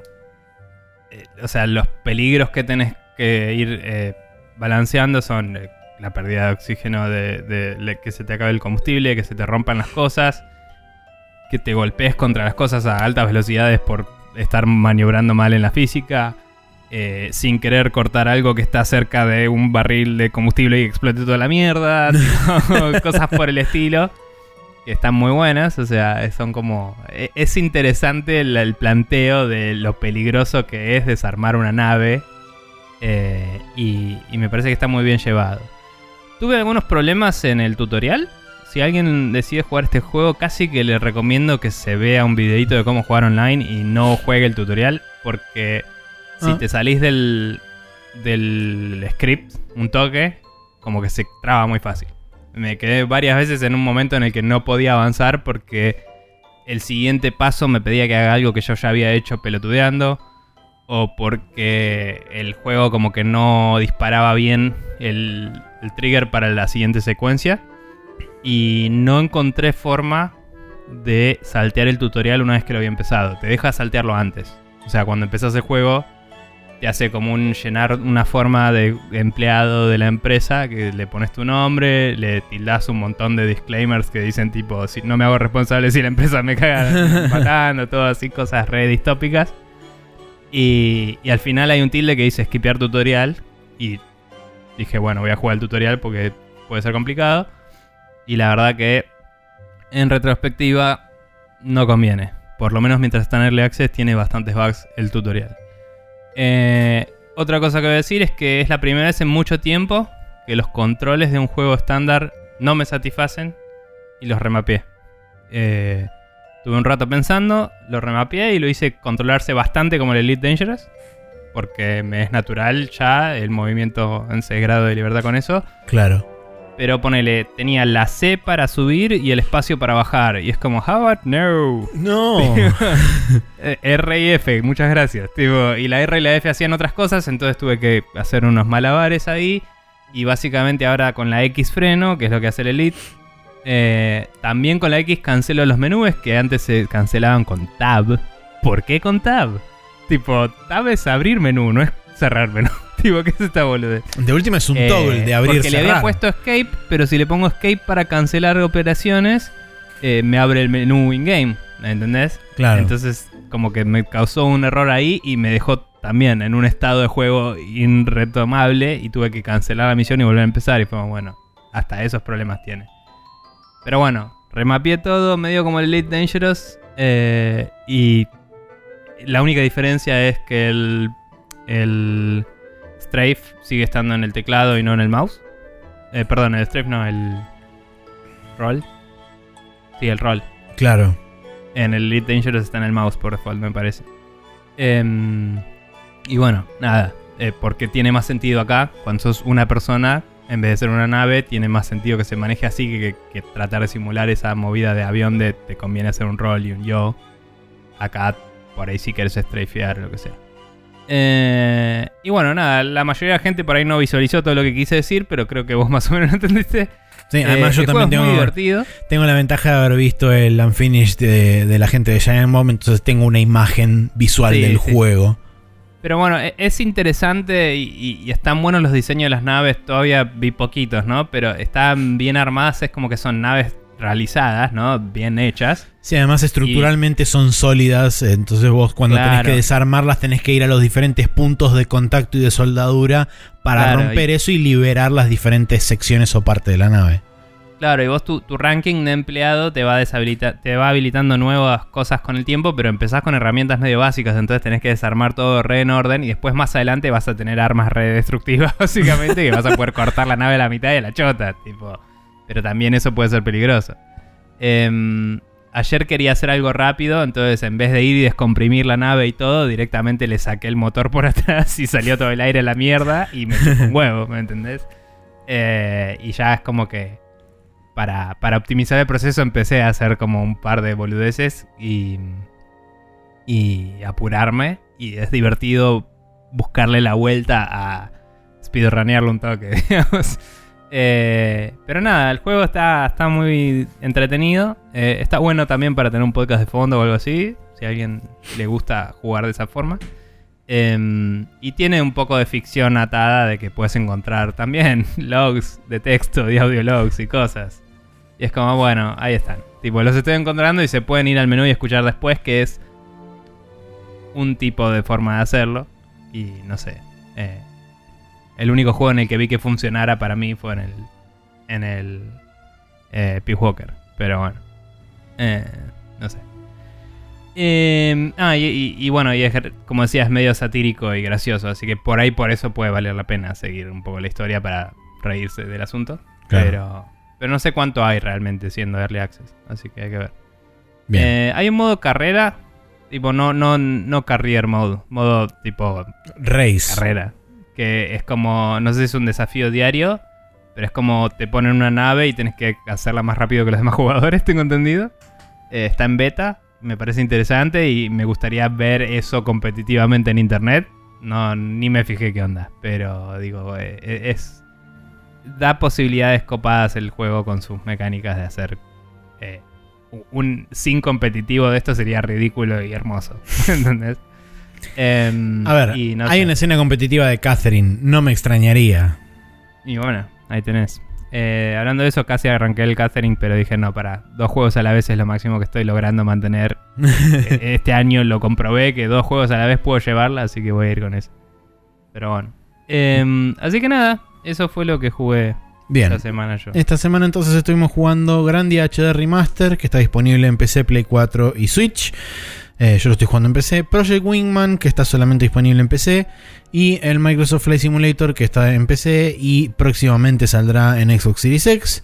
Nico estuvo jugando el Cyberpunk 2077 en PC y está disponible en Xbox One. Y si tienen la versión física en PlayStation 4. Y el Ujú. Hard Space Shipbreakers, que está disponible solamente en PC porque está en Early Access, ¿verdad? Todavía. Eh, sí, está en Early Access. Tengo entendido que solo en Steam. No sé si estaba también en Epic. Ok, Pero bueno, PC, digamos. bien. Ahora sí, dicho todo esto, vamos a dar por concluido en el loading y nos vamos a ir al Rapid Fire para charlar sobre las noticias de fin del año pasado y principio de este 2021.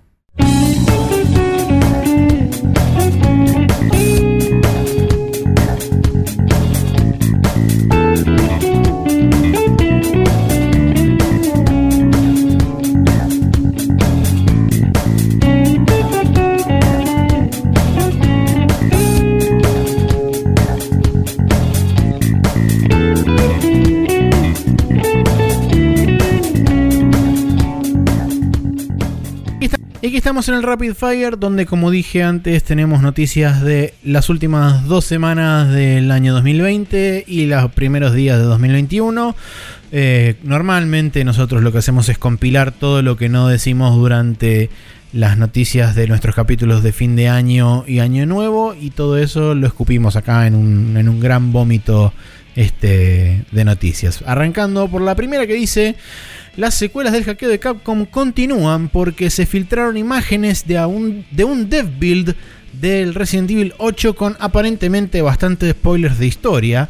Así que a todos aquellos que, bueno, esto fue a principio de diciembre o a mediados de diciembre, así que eh, si alguien se comió el spoiler, ya se lo comió. Pero este, en caso de no haber estado atentos, eh, sepan que eh, hay spoilers aparentemente del Resident Evil 8 dando vueltas, así que eh, para los que quieran saber cómo, cómo es el juego y cómo se va a desarrollar la historia, no busquen eso porque se van a encontrar con esas cosas. Sí. Eh, nada, no sé hasta dónde llegó el alcance de toda la...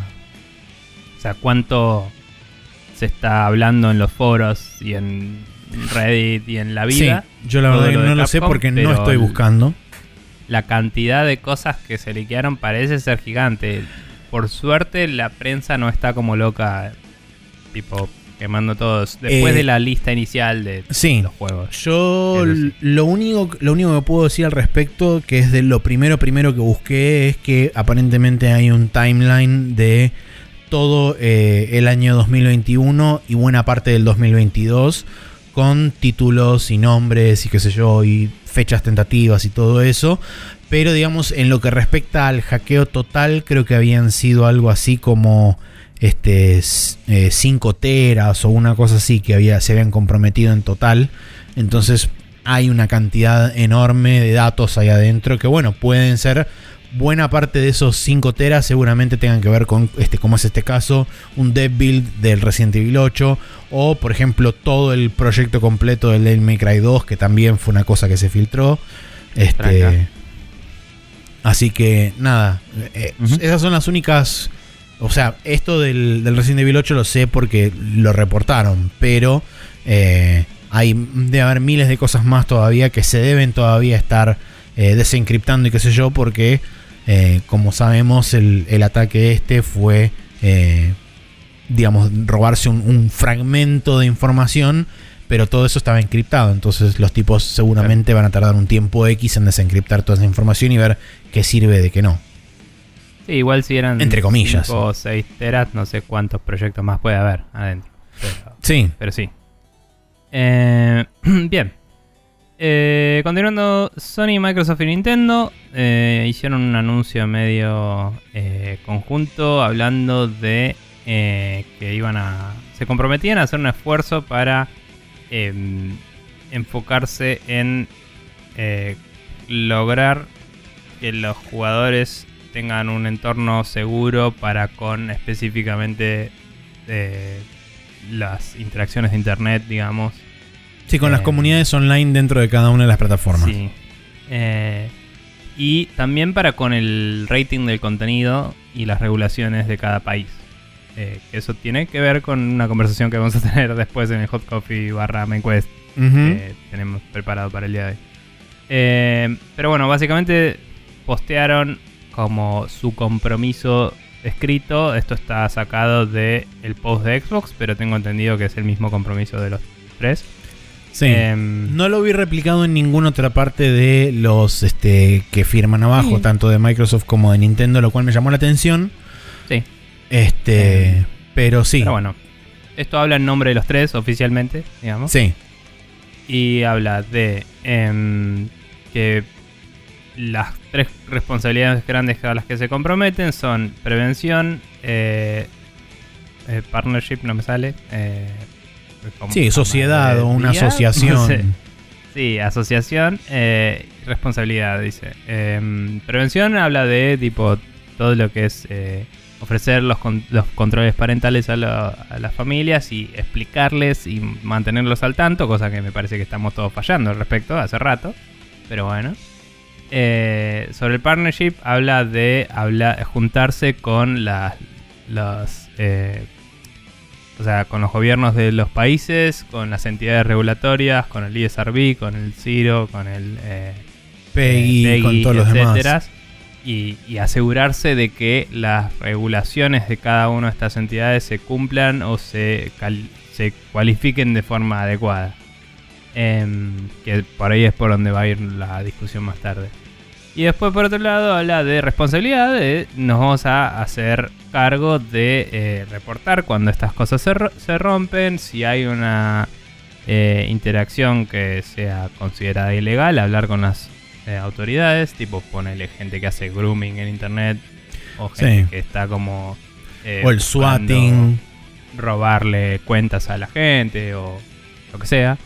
Em, swatting también, sí. Eh, y después em, también habla inclusive de eh, retirarle los servicios a la gente, ¿no? De banearlos y de.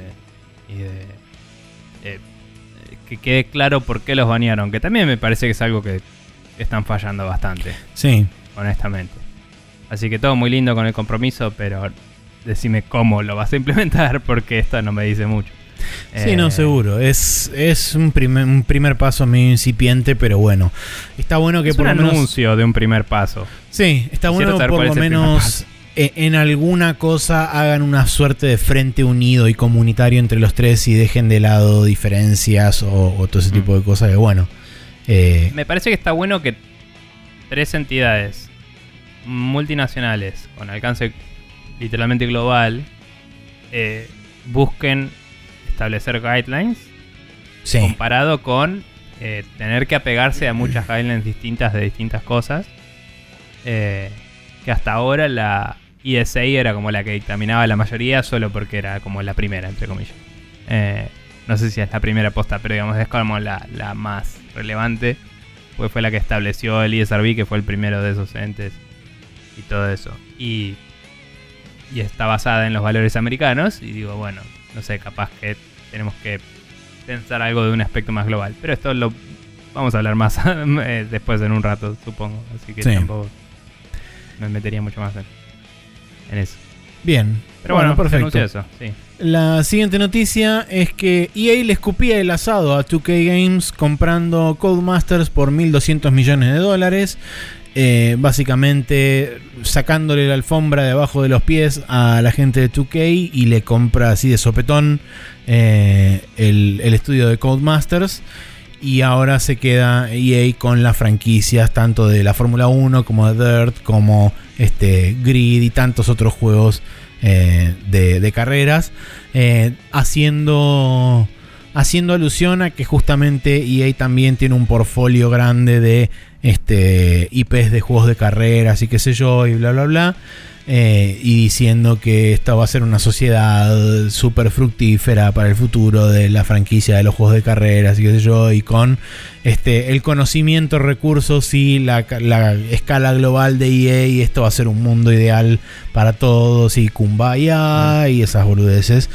Eh, ya sabemos cuál es el destino de todos los estudios que compra EA, así que para qué vamos a andar este, haciéndonos la idea de que esto va a ser diferente. Sí, o sea, el siguiente Need for Speed va a ser una cagada igual. Sí, por supuesto. Sí. Le van a echar la culpa a. Codemasters y van a empezar a cerrar este estudios. Hubo otro reboot de uno que estuvo bueno y va a vivir en la sombra de eso. Esas son las dos opciones que tiene. También. Em, bien, continuando. Eh, hablando de adquisiciones, tenemos que eh, Leiyu, que es una firma de videojuegos que eh, es dueña de los developers de Warframe, por ejemplo. Y Splash Em, Damage y otros tantos otros estudios. Está bien, estaba leyendo la enumeración, pero bueno, ya que lo dijiste vos, sí. Splash Damage y Athlon Games, entre otros. Ah, bueno, eh, Athlon siendo los que están haciendo el MMO de Lord of the Rings Con, Amazon. Sí.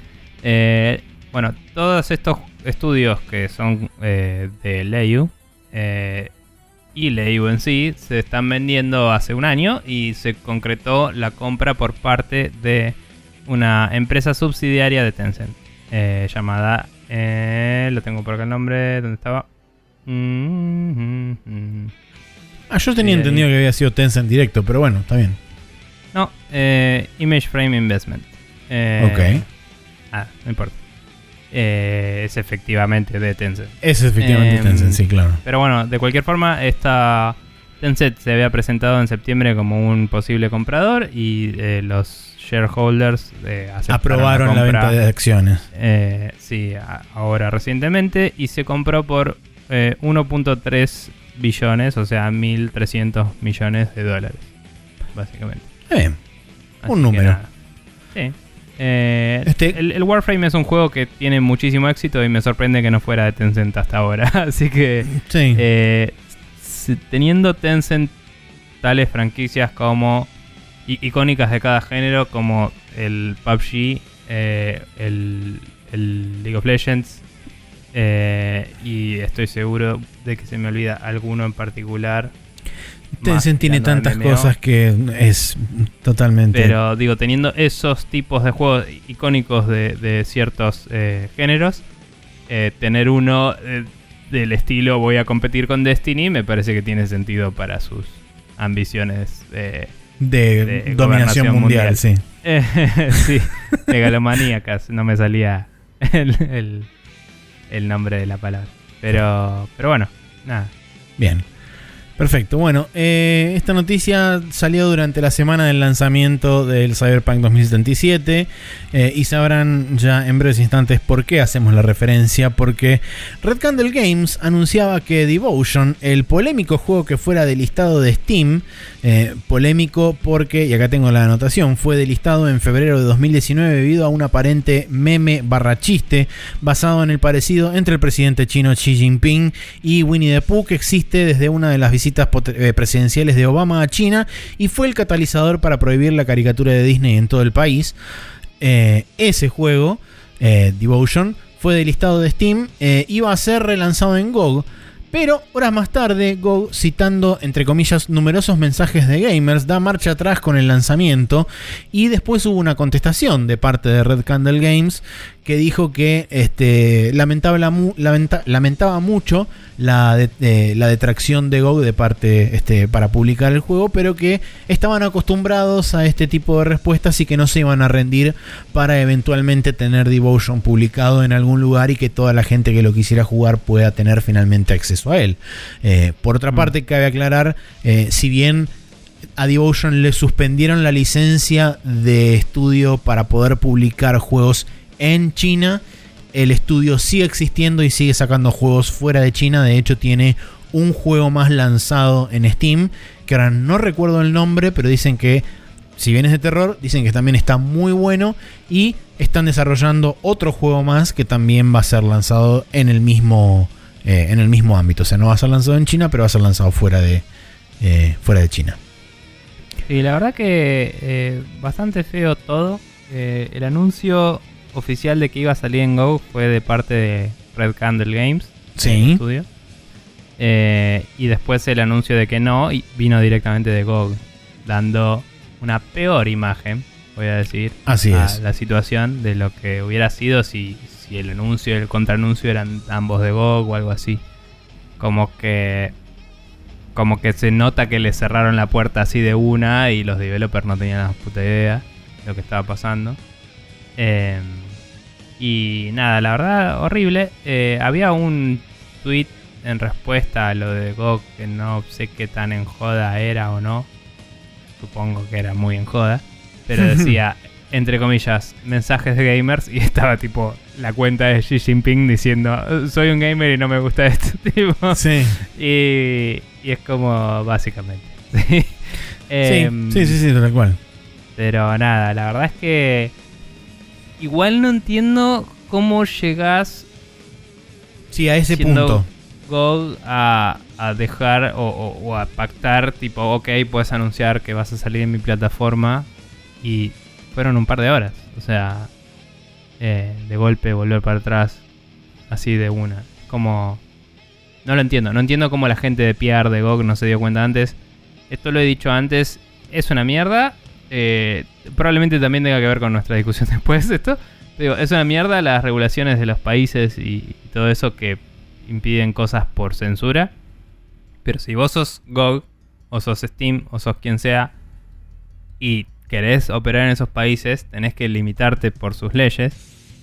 Y por ende, eh, nunca entiendo cuando se les escapan estas cosas, porque es como, che, si ya sabes que vas a, tipo, cumplir con el, con el eh, gobierno chino, ¿para qué mierda lo desafías en primer lugar? ¿Me entendés? No te hagas el... No, no, no entiendo. Sí, Eh. sí, tal cual. Bueno, en el caso particular de, de GOG se sabe que tiene negocios en China porque de hecho GOG está disponible, creo, oficialmente. eh, Claro. Y que en yo China. sepa, habían hecho cosas con respecto a las localizaciones de precio y eso, pero todos los juegos están disponibles en todas las regiones en GOG, tengo entendido.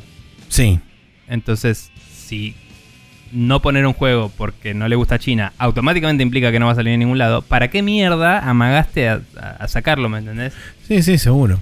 Eh, Que no digo, ah, no, eh, eh, o sea, digo, primero le estás dando una ilusión al developer de que va a poder volver a sacar su juego cuando no le estás Cuando no es así, realmente. Eso me parece horrible a nivel personal para con el estudio.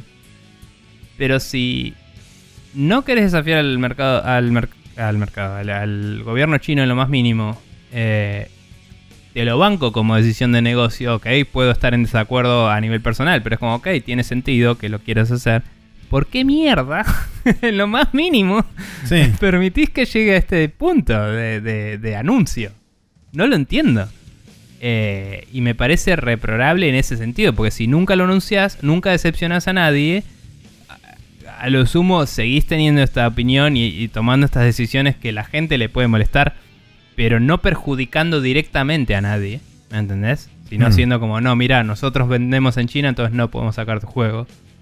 Y queda clarísimo y sobre la mesa y ese es tu stance. Y a la mierda. No sos un hipócrita como Blizzard, ¿entendés? Sí. Y, y es como, bueno, sí, sí, sos un hipócrita. Listo, sos un pelotudo. Eh, y no, no entiendo cómo llegan a eso. Eh, alguien de PR. eh, Sí, hay- no sé si de PR, PR, alguien de, de marketing, relaciones con los developers más que con, los, con el público. Sí, yo creo que un es, un, es un problema de falta de comunicación. Que bueno, si querés, si querés, que tampoco es una excusa, pero si querés, este año en particular se lo puedes achacar a que todo el mundo está trabajando remoto y qué sé yo, y todo lo que quieras. Todo puede ser. aún así, Yo creo que es una así, falla de PR, porque para mí que el que negocia con developers no necesariamente sabe todo y el de PR tiene que aprobar las cosas. Pero puede ser que haya otra parte más que sea legales o quien sea, no sé, alguien en el medio. sí, PR muy falló en, en- en- en el manejo de la comunicación, evidentemente. Eso tipo, está clarísimo. Cuando se va a anunciar eso, vos tenés que ver qué producto se está anunciando que va a salir en tu plataforma, me parece. Pero bueno. Así es. No sé. O sea, no, no sé si es culpa de PR, pero PR es como la última parte en el proceso que podría haber atajado el quilombo, ¿me entendés? Y no lo hizo. Y en el medio podrían haber pasado mil cosas. Capaz que podría haber pasado literalmente todo lo mismo. Podrían haber jodido igual al developer y no nos enterábamos. Y hubiera sido una mierda de la cual no nos enteramos. Que no me parece copado. Pero Sí. eh, imagino que eso de pasar todo el tiempo en todos lados, sí. Y, y digo, me parece raro que tu empresa no, no lo maneje. Para los que quieran saber, recién lo busqué porque quería sacarme la duda. El primer juego, de hecho, es el juego debut de Red Candle Games. Todavía está disponible en Steam, se llama Detention. Así que para los que quieran este, también demostrar su soporte o quieran jugar este, uno de los juegos de este estudio, el Detention todavía está disponible en Steam. No sé si está disponible en otros lados. Sé que en Steam está seguro. Lo que yo no entiendo, eh, o no sé más bien, es si hay alguna razón por la cual Red Candle no tenga... Está bien que hay que hacerlo y mantenerlo, ¿no? Pero que no tenga un store propio de vender sus juegos, como hay muchos developers que tienen comprármelo directo en mi sitio. Sí. No sé si sería ilegal vender desde China ese juego, aunque sea para afuera. Eh, me, me lo pregunto. Si Ellos tienen que están sí sí situados en- con alguien de Sí. afuera para distribuirlo. Igualmente ellos están situados en Taiwán, o sea que creo que la situación es todavía más compleja, porque Taiwán es China, pero no es China, pero es China, pero no. Entonces es como no sé cuál es el estado legal de eso. Pero bueno, nada. eh, qué sé yo. eh, me llama la atención que no haya forma de comprarlo directamente a ellos tampoco. Capaz tendrían que hacer como una mini subsidiaria en otro país para poder vender. Capaz que sí, Que no es gratis y deben Sí. estar evaluándolo. tal cual. bueno. Habrá que ver también qué tanta guita tienen disponible ellos para poder No, por hacer eso, eso. digo, hay que. Seguramente lo, lo estarán evaluando. Pero bueno. Eh, bien, continuando. Ah, ¿Eh? Eso. Tengo dos años. Siguiente noticia. Eh, continúa el éxodo. Eh, Teruyuki Toriyama, eh, producer de Bloodborne, de Demon Souls Remake y eh, otros juegos, se va de Sony Interactive Entertainment Japan eh, para hacer su propia cosa. No, se va. Eh, se va. se va a investigar nuevos horizontes y esas cosas. No sé si aclaró específicamente si se iba a otro lado o no. Sí, Pero eh, bueno. medio como de- en, en el footnote de todos los de todas las discusiones sobre si Sony se estaba cagando en Japón o no y Sony diciendo no, no, no nos estamos cagando en Japón, ¿no? Y bueno, Sí, de repente gente. tenés una tenés una oleada de gente que se está yendo como los este que dijimos hace ya un, un par de semanas que fueron los que formaron Estudio Bokeh eh, y ahora junto con Toriyama, que también es otra persona de, vamos a decirle, una relevancia bastante importante dentro de Studio Japan o dentro de Sony Interactive Japan. Y recordemos que el abrirse y hacer su propio estudio, lo que sea que está haciendo toda esta gente, es algo muy nuevo en Japón, porque la gente no renuncia. tipo, Sí. como la gente eh, como que no suele irse mucho de sus empresas en Japón, suele armar una carrera y ser fiel hasta el final eh, Sí. en un lugar donde Y en los casos donde se terminan yendo, normalmente son empujados por la infraestructura a irse. No es que ellos se van por voluntad propia. Sí, o, o bueno, o, o capaz como muchos son contratados por otra empresa grande. Es Seguro. raro que alguien se vaya para probar suerte, entre comillas. Eso es, eso es lo nuevo. Y me Sí. parece que hasta cierto punto en la idiosincrasia japonesa es un insulto más grande hacia Sony. Es más un, ¿sabes qué? Ándate a la concha de tu madre. Sí. Que si se hubieran ido a, eh, no sé, Capcom o a... eh, Sí, o Square Enix, Bandai o donde sea. o, o hacer pachingos en Konami, no sé, no me importa. Sí. Pero, pero sí. También Eh, hay algo que eh, empezó a cambiar y muy rápidamente dentro de lo que es la industria de videojuegos japonesa, que es la visión del desarrollador independiente. Antes Ajá. se lo veía como una suerte de, eh, vamos a decirle, estudiante. Algunos decían una persona que no pudo conseguir un trabajo en una empresa importante, o sea, medio como una suerte de fracasado.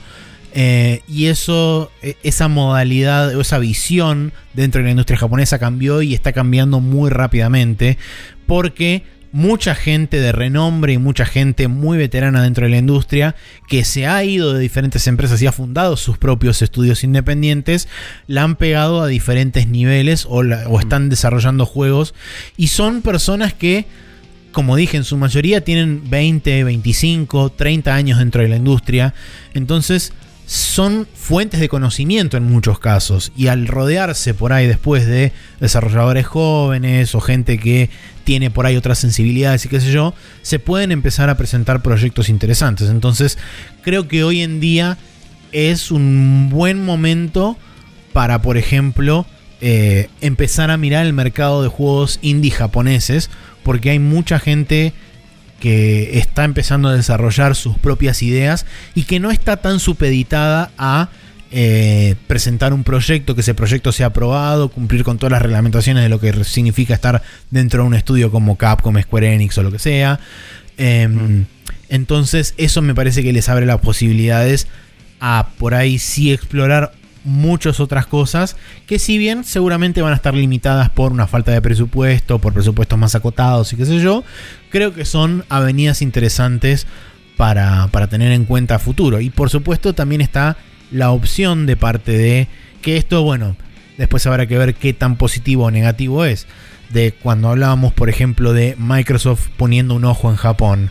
Tranquilamente Microsoft puede agarrar, ir y empezar a ver estudios independientes y decir, ok, bueno, me compro cinco estudios independientes y en eso arrastra gente como por ejemplo Sí, este o le hago un publishing deal y le banco el desarrollo. Claro, sea. exactamente. Arranca, con, por ejemplo, bancando a este chabón, o este, a, por ejemplo, a Igarashi, eh, o a. Eh, ¿Cómo se llamaba? No al de Mega Man, por favor. No, no al de Mega Man, por favor. Este, dejémoslo Pero en bueno. paz. Eh, pero bueno, sí, o sea, existe esa posibilidad también. Sí, nada, eh, lo hemos hablado ya. Pero, o sea, funciona más para los que tienen experiencia por cómo funciona el mercado allá. De a poco se irá dando más que pueda alguien de, abrirse y ser más un, un don nadie que de golpe la pega, supongo. Sí. Pero por ahora está bueno que estén saliendo estudios medianos. El mercado japonés siempre tuvo más lugar para juegos AA que, que el mercado internacional. Totalmente. Y, y ahora la distribución digital está reabriendo esa posibilidad hace un tiempo para que la gente consuma este tipo de juegos, que me parece que es súper válido y hasta cierto punto lo mejor de los dos mundos, ¿no? Porque tiene las cosas locas de los indies y la producción un poco más pulida de los de los AAA. Creo que tiene, tiene el Eh. potencial. Tiene el potencial de ser una. un- tener una explosión bastante importante eso en, en el mercado internacional. El, el juego AA, entre comillas, son los juegos AAA de Play 2. Y los juegos AAA de Play 2 eran locos y hermosos. Es como. no sé, es lo que yo quiero que haya en la industria. Sí, Pero bueno. cual. De cualquier forma, eh, Sony está sangrando developers en Japón y eso no es un buen augurio Prospecto. para su nueva generación que no estaría teniendo muchos juegos que digamos. Sí, de Así hecho, como comentaba el otro día, este, cuando me puse a pensar realmente en cuántos juegos específicamente que exclusivos de próxima generación hoy en día hay disponibles en el mercado, eh, yo pensé en uno solo, vos correctamente me dijiste que hay dos. Uno es el Astro eh, Rescue Mission o como se llame, y el otro, eh, perdón, el Astro's Playroom. eh, y el otro es el Demon's Souls Remake. Son esos dos los únicos dos juegos hoy en día que hay disponibles para toda la Next Gen. Sí, que, a ver, la definición de Next Gen, etcétera, podemos discutir todo lo que quieras. Sí, Ambos dijimos que el primer juego Next Gen es el Flight Simulator y nadie me va a decir lo contrario. por supuesto. porque ese juego es- no era posible antes y ahora sí. Eh, y yo creo que el Cyberpunk es un juego next gen también, pero si estamos hablando de exclusivos reales, eh, sí, es tipo la remake de un juego de 2009 y el Astros. y es Sí. Que también eso era como Mati, que es nuestro amigo, que es un cínico de mierda y lo queremos mucho. eh, pregunta, ¿y qué tiene Next Gen? Y yo le dije Low Time, porque todo el resto estaba hecho en 2009. o sea, Claro. nada- no hay Sí. nada más. Yo O lo que le dije lo que tiene- sí, sí. buenísimo. Yo lo que le dije es que tiene, lo que tiene en Gen es que no se puede jugar en ninguna otra plataforma que no sea en una Play 5.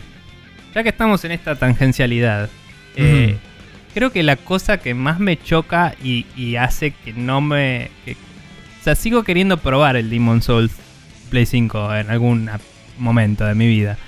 Pero la cosa que menos me copa lejos es... Viste que rehicieron las animaciones con el mismo pacing y toda la bola Sí. y hicieron un montón de... Eh, buzz sobre eso. De tipo, no, porque mantuvimos los frames y todo, entonces el gameplay es el mismo.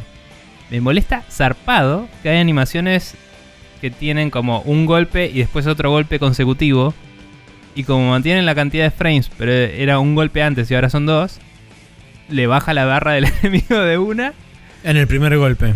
en el primer golpe y después se efectúa el segundo. Y eso va en contra del diseño de Demon Souls tipo directo, porque la era animation driven y ahora eh, no. y es como el combate ya no es animation driven, hay un montón de frames al pedo en ese momento. Sí. Y es como, si me decís que el primer golpe le saca un cacho de vida y el segundo golpe le saca el otro cacho de vida, por lo menos se mantiene dentro del sistema, ¿me entendés? Aunque no puedas escapar de esa animación. Que también eso, como que le saca el control directo, porque el juego entero, cada botón que apretás es una animación y este es como dos ataques con un, con un tap. Y me parece que va en contra de la gracia del juego. No sé. Creo que un buen compromiso era hacer que la barra se reduzca en dos partes listo. Pero cuando vi eso por primera vez, o sea, eh, es particularmente con el backstab de algunas armas. Y lo vi en el Quick Look de Giant Bomb y lo vi en varios reviews. Y cada vez que lo veía, me preguntaba por qué no le sacaba más vida con el segundo golpe, ¿me entendés? Mm. Y era como, yo si estoy jugando esto, me tiro el juego a la mierda.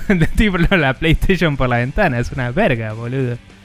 No sé, me parece un detalle re imbécil y quería rantear sobre eso desde que lo vi por primera vez y me venía olvidando de hablarlo en el programa. Bien. Así que, fin de la tangente. Eh, Perfecto. Bien. Bien, continuamos Tangentes son entonces. infinitas, pero no importa. Continuando entonces con la siguiente noticia que dice que Xbox Game Pass podría tener una membresía familiar para múltiples usuarios. Esto viene de una contestación a un tweet que hizo un chabón que no sé si es alguien importante o es un random, pero la cuestión es que Phil Spencer le contestó a este señor eh, Mm. que justamente pedía por, una, por un sistema similar, dado que él tiene una familia donde hay varias Xboxes dentro de la casa, entonces que él, a él le vendría bien un plan familiar de pagar un poco más como hacen Spotify o Netflix o varios de los sistemas de suscripción que hoy en día existen, de pagar un plan un poco más caro, pero tener acceso a una determinada cantidad de este, slots o de lugares disponibles para asignar a diferentes eh, tipos de hardware. Eh, y Phil Spencer le dijo que sí, que ellos lo están considerando. eh, para justamente este tipo de situaciones y él agradecido por el feedback. Así que nada, tenemos este...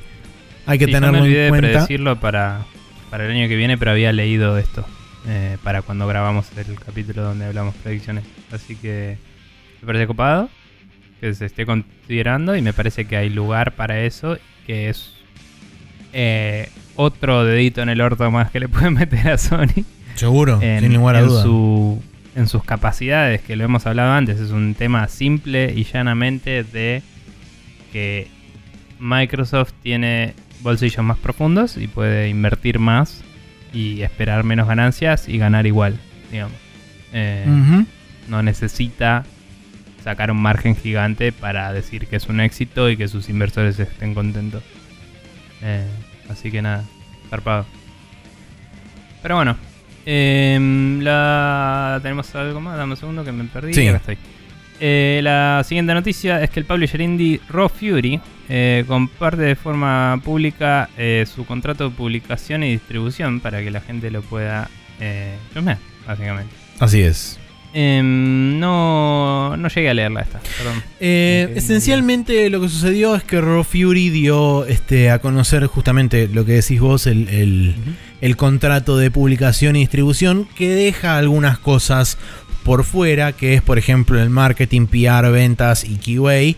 Este, porque justamente todos esos apartados son bastante más dinámicos y no más suelen. caso por caso. Exactamente, suelen estar más menos. Exactamente, Mm. suelen estar más atados a las necesidades de cada uno de los developers, entonces no hay nada, digamos, puesto en una hoja de papel como... Sí, no puedes tener por forma de el template. De un juego roguelike porque Exactamente. Exactamente, entonces eh, eh, fue interesante porque eh, una vez que lo publicó, después hubo un montón tanto de desarrolladores como de abogados, como de gente, digamos, eh, que orbita la industria, que empezaron a dar feedback al respecto, porque en cierta forma Raw Fury lo que quería hacer era ser lo más transparentes posibles a futuro, dado que esto creo que está tangencialmente relacionado con el pedido, no sé si vos lo- probablemente no lo escuchaste, con el pedido de, eh, o mejor dicho, con la publicación de Kanye West de su contrato eh, de uno de sus últimos discos o de los últimos discos o algo así, donde Mm. aparentemente finalmente se dio cuenta de que las discográficas son el mal encarnado eh, Ah, y básicamente...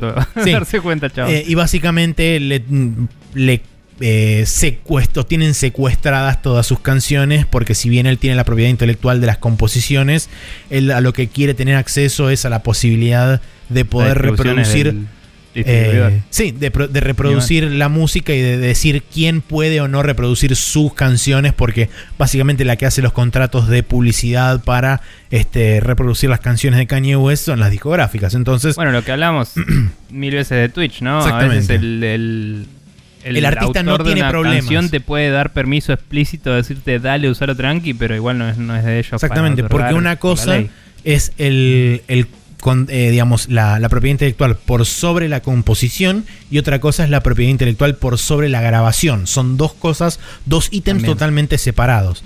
Eh, y bueno, eh, esto no sé si tiene que ver directamente con eso, pero quizás está tangencialmente relacionado con justamente brindar mayor transparencia a la hora de los contratos. Y bueno, eh, Raw Fury medio como que se expuso eh, Mm. poniendo su contrato de distribución y, y- y publicación de, de- para los juegos, para los desarrolladores. Sumado a esto, después hubo otro publisher también este, indie que se llama Whitethorn Digital, que también publicó su este, contrato de publicación y distribución. Así que nada, es, es interesante. Sí. También hay que ver... Lo hizo eh, con un tweet divertido, no sé si lo leíste. eh, no, no lo leí.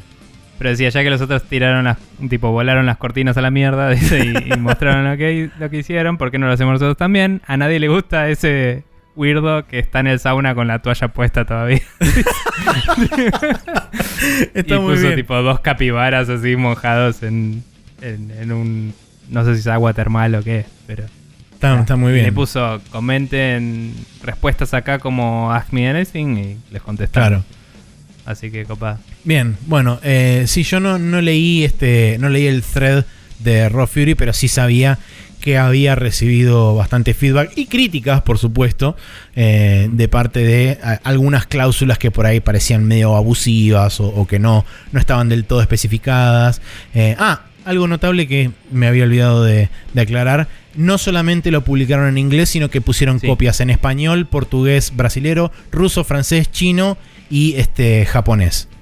Ah, eh, y croata también. Así que eh, no es que solamente está disponible en inglés, por lo cual, eh, dado que Raw Fury trabaja con varios de estos eh, des- desarrolladores de estos tipos de, lenguajes o de idiomas que son su idioma primario, entonces, nada, es interesante, es una, es una modalidad que jamás hubiera esperado y que no espero que, este, que com- se comprometan a hacer nada por el estilo, ningún otro publisher en particular. Sí, por ejemplo, lo esperaría de un publisher que hoy en día cap- capaz lo categorizaría de un escalón más por encima de los publishers indie, como podría ser Devolver Digital. Creo que se beneficiaría este, Devolver de hacer una maniobra similar. eh, pero, Sí. pero no lo esperaría, por ejemplo, de un Ubisoft o. Bueno, en esos casos no, porque son empresas que publican más cosas No sé, internas. Porque los, o sea, las secciones de publishers grandes que laburan con indies Bueno, Origin. templates de eh, contratos distintos sí. para eso que para las publicaciones de juegos más Sí, doble triple A. Entonces quizás esos podría ponerle yo veo a EA publicando el de EA su- Originals. Su EA Originals. De Ubi por ahí no lo vería solo porque medio que dejó de existir ya la movida del Ubi Art y todo eso, Sí, no sé en qué mierda quedó, pero si lo traen de vuelta, lo vería también, ¿me entendés? Eh, o lo que sí me parece que podría ser un poco más difícil capaz sería eh, PlayStation que hace muy ad hoc todo, como que va a cada Sí. de- developer y lo hace con cada uno Sí, lo hacen demasiado personalizado. una que formalicen un esfuerzo indie como, como hizo Microsoft de Sí, hacer con tipo ID el- at Xbox.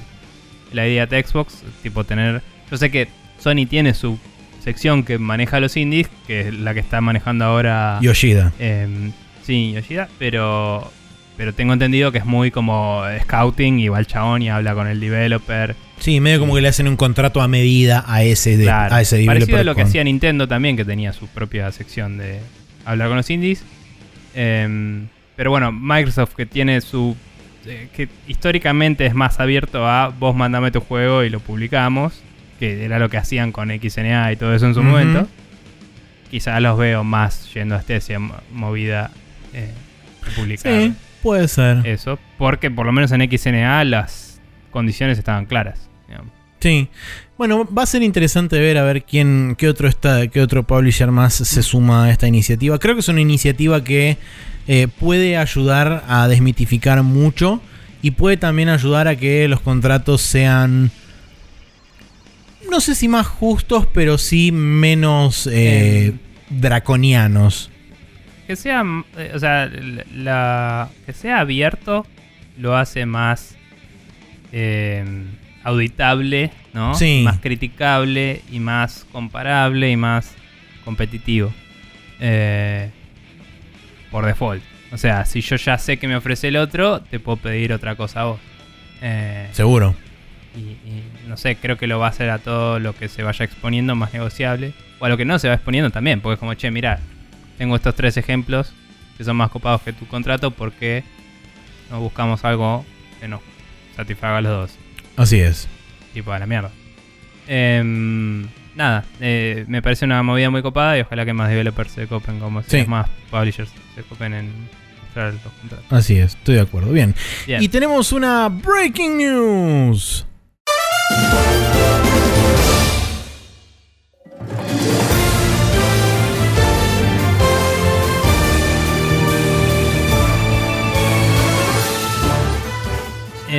Instantes antes de empezar a grabar hoy, eh, Así te es. pasé esta noticia. Sí, eh, la noticia dice que Hideaki Tsuno, que es el director de Capcom del reciente Resident eh, Devil May Cry 5 eh, y también de El Dragon's Dogma, anunció eh, vía Twitter que se viene... Un teaser, no, Sí, no anunció nada.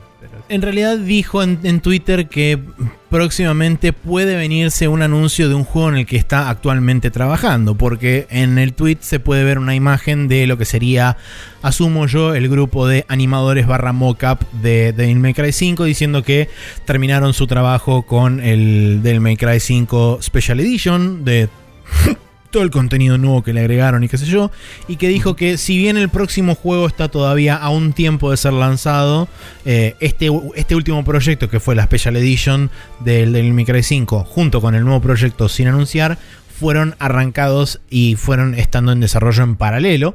eh, pero que no descarta la posibilidad de un anuncio relativamente pronto, a pesar de que el juego se encuentra a un tiempo de la distancia. traducción dice: eh, Feliz Año Nuevo, jugaron el Devil May Cry 5 Special Edition. Si no tuvieron, eh, si no obtuvieron el hardware todavía, eh, por favor prueben el DLC de Virgil. Dice: el nuevo proyecto que está bajo, que está en desarrollo en paralelo, es todavía falta para que salga, pero estén atentos para el anuncio. O sea, Así directamente dijo, se viene el anuncio, estén atentos. Sí. Y si nosotros, o por lo menos yo que recuerdo haber visto esas primeras ima- imágenes de la, del hackeo de Capcom, Mm. uno de los juegos que figuraba A mí me acordaba y pensé lo mismo cuando me dijiste que ellos habían hecho el Dragon Sí. Dogma. Dije, ah, el 2 se está rumoreando hace mil años. de, de la lista de, de juegos figuraba el Dragon's Dogma 2, así que Ujú. Eh, no sería para nada extraño. De hecho, una de las cosas que dijo Itsuno cuando empezó el desarrollo del Devil May Cry 5 dijo que a él le encantaría desarrollar Devil May Cry 5 y Dragon's Dogma 2 después, así que aparentemente estaría cumpliendo con eso. Eh, por supuesto que eh, siendo que el juego potencialmente inició su desarrollo hace relativamente poco, yo no lo pondría mínimo antes de 2023. Entonces, eh, por eso digo que es un juego que si bien por el anuncio puede llegar dentro de relativamente poco, es un juego que mínimo dentro de hasta dentro de dos años no lo vamos a ver. Sí. Eh, no me acuerdo si mencioné en paréntesis que me había preguntado a alguien qué juegos me compré en las 6 y todo eso. Y me compré para Xbox el Dragon's Dogma de nuevo. porque me lo había comprado en Play, me lo compré en, en PC y casi me lo compré en Switch una vez porque escuché que el port era buenísimo. Y dije, no, pero eh, esta- estaba tipo, no sé, como 150 pesos. Y dije, lo puedo jugar tirado en el sillón en 4K. sí, pues ya fue, onda. No se va a ver eh, mejor en la PC porque ya es un juego que ya está hecho. O sea, lo puedo ver igual y jugar tirado en el sillón. Así que algún día voy a volver a arrancar el Dra- Dragon Dogma que nunca lo gané todavía. Pero bueno. Muy bien. Bueno, calendario para esta primera semana de enero de 2021. Tenemos el jueves 7 de enero el Werewolf The Apocalypse Heart of the Forest, que es una visual novel role-playing game para Nintendo Switch. Y el viernes 8 de enero tenemos el Iris.fall para Nintendo Switch, PlayStation 4 y Xbox One, que es un puzzle adventure. Bien. Damos de esta forma por concluido el Rapid Fire y nos vamos a ir al Hot Coffee, primer Hot Coffee de 2021 para charlar sobre un mail que nos mandó el señor Gastón Berezaga.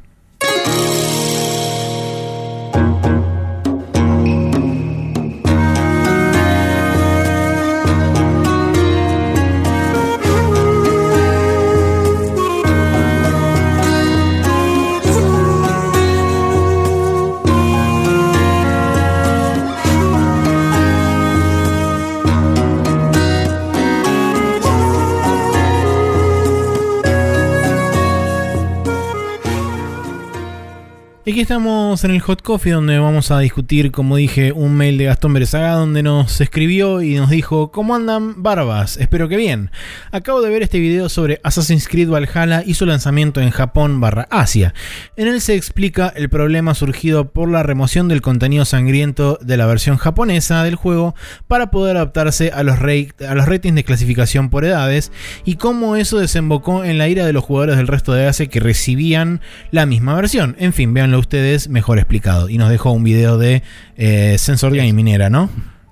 Eh, creo que sí.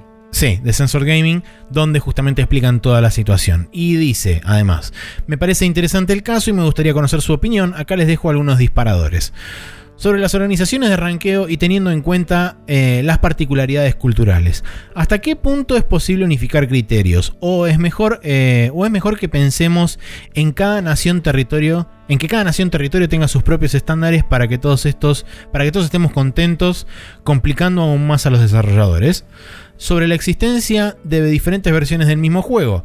¿Creen que llegará el día en que nosotros podamos decidir ¿A qué versión del juego acceder? Me refiero a comprar una clave, caja, licencia universal, entre comillas, y elegir una serie de parámetros para descargar. Calculo que algo así como las apps de McDonald's o de las pizzerías yankees. Eh, por ejemplo, en el Assassin's Creed Valhalla poder decidir si querés sangre y los desmembramientos, en el World of Warcraft si querés tus esqueletos aunque estés en China, o Persona 5 Royal si querés que tus, eh, que tus escenas si querés tus escenas homofóbicas o no, etcétera. Eh, algunas de las cosas ya las experimentó, creo yo, Call of Duty. Descargar contenido específico de la totalidad de un juego, campaña single separada del multiplayer, o saltear en vez de, entre comillas, remover contenido sensible como la misión No Russian en eh, Modern Warfare 2. En fin, espero que les resulte igual de curioso como a mí y puedan sacarle jugo en el hot coffee como suelen hacer. Espero no romper el cronograma a fin de año y perdón por la Biblia. Un abrazo, un abrazo grande a ambos. Este... Yo le puse un comentario ahí de que mucha gente murió por, e-, por ese libro y no sé si un perdón por la Biblia alcanza. Pero, bueno, está bien. Eh, nada. El, sobre lo último que dijo del Call of Duty, eh, lo de instalar por separado el contenido me parece que no tiene mucho que ver esto. Eh, lo del No Russian sí es un buen ejemplo, creo, de saltear contenido que pueda herir sensibilidades y me parece que eso tiene que ver más con un cierto nivel de accesibilidad, tipo, más bien, de, o sea, está bien, es ideológico o de impresión o de mm, shock que le puede causar a alguien más que de censura. Y creo que va un poco más tirando al lado del slider de aracnofobia de, del, juego este de... Sí de. ¿Cómo es? De Obsidian. Eh, sí. Eh, grounded es. Grounded, sí. Sí. Eh, es más como un che. El juego tiene este contenido. Si no te gusta. tiene otro contenido también. claro. Básicamente. que me parece algo interesante en discutir en sí mismo. Y de última lo podemos abordar hacia el final.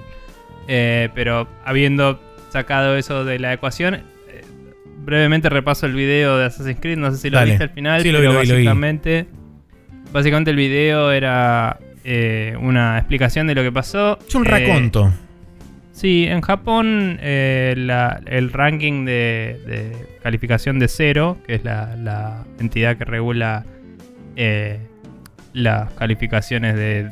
El ISRB japonés. De los juegos. Em, básicamente no eh, prohíbe el, ciertos niveles de gore. Eh, sangre suele estar permitido, inclusive desmembramiento hasta cierto punto, creo. Mm, eh, creo que no. Desmembramientos no. Ok, bueno, desmembramiento no. Lo cual es medio curioso comparado con tipo el anime que hay disponible, pero bueno, no importa. Em, pero, pero bueno, la, la, realidad es que el juego viene con las opciones en el menú para la sangre sí o no, que no sirven porque le sacaron la sangre directamente. Completamente. Que no tiene sentido sacársela porque eso no es, no es parte de la censura requerida, digamos. Eh, le sacaron el desmembramiento. Eh, reemplazaron en algunas cinemáticas donde había cabezas por cascos directamente, lo cual lleva a algunas situaciones medio hilarantes y ridículas. Em, y eh, el problema principal es que primero que la versión de PC no la censuraron de la misma forma por error humano, entonces te lo podías comprar en el Uplay eh, de PC en Japón y jugarlo con el contenido ese, o sea que directamente fueron en contra de la regulación ahí, en, esa instancia, y tuvieron un quilombito por eso. Eh, y segundo que en toda el área de Asia se distribuyó la versión japonesa.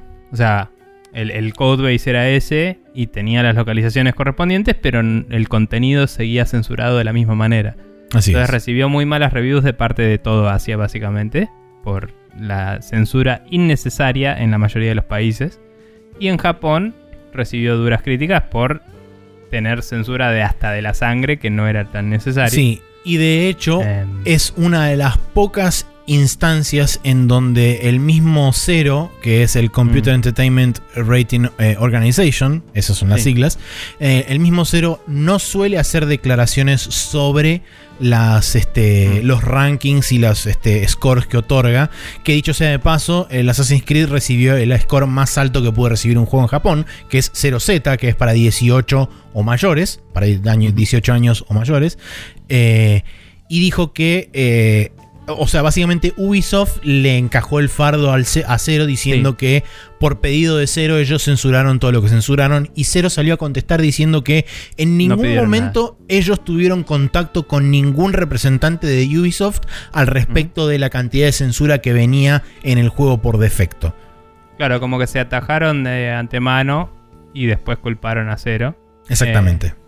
Que quizás era cuestión de frasearlo distinto, decir para prevenir problemas con Cero. Y en vez de decir Sí. eso, dijeron.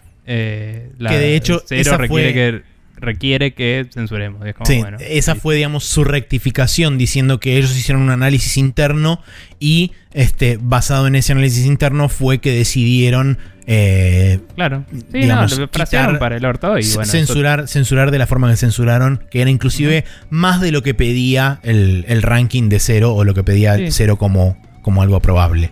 Pero bueno, cuestión Ahora que. que si nada. querés, vamos, vamos a las preguntas. Bueno, y a la versión de PC que había salido sin censura, después le aplicaron toda la censura junta, incluyendo lo de la sangre. Sí, Entonces tampoco tenía sangre. Y no, el video no aborda si hubo peor repercusión de eso, de gente que haya sido exacto. privada de algo que ya estaba presente. Pero bueno, sí, no, y no, yo no. también no había me- censura de no contenido sexual particularmente, sino de había tipo momentos del juego que puedes tener mujeres con el pecho descubierto. Que de hecho había un, también una opción para eso, escuché en Gamers vs. Jobs, que básicamente es un slider de, de que tanta desnudez, entre comillas, bancás.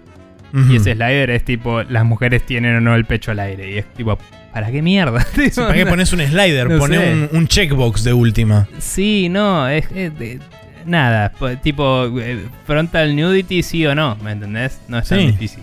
Eh, eh, o female y, de- y declararlo y listo.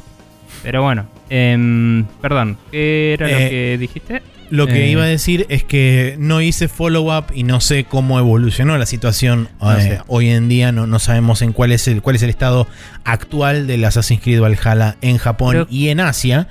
Creo que en el video habían dicho que iban a volver a poner la sangre y quedó ahí. Claro, bueno, Eh, pero ese video es de principio pero- de, de Sí, fin sí, de mes, sí. de principio de diciembre, o sea, a esta sí, y altura. no sabemos la respuesta para el resto de Asia tampoco. Exactamente. Ubisoft particularmente solo contestó a Japón. Imagino que por la respuesta de cero, que les debe haber causado un kilómetro de piar.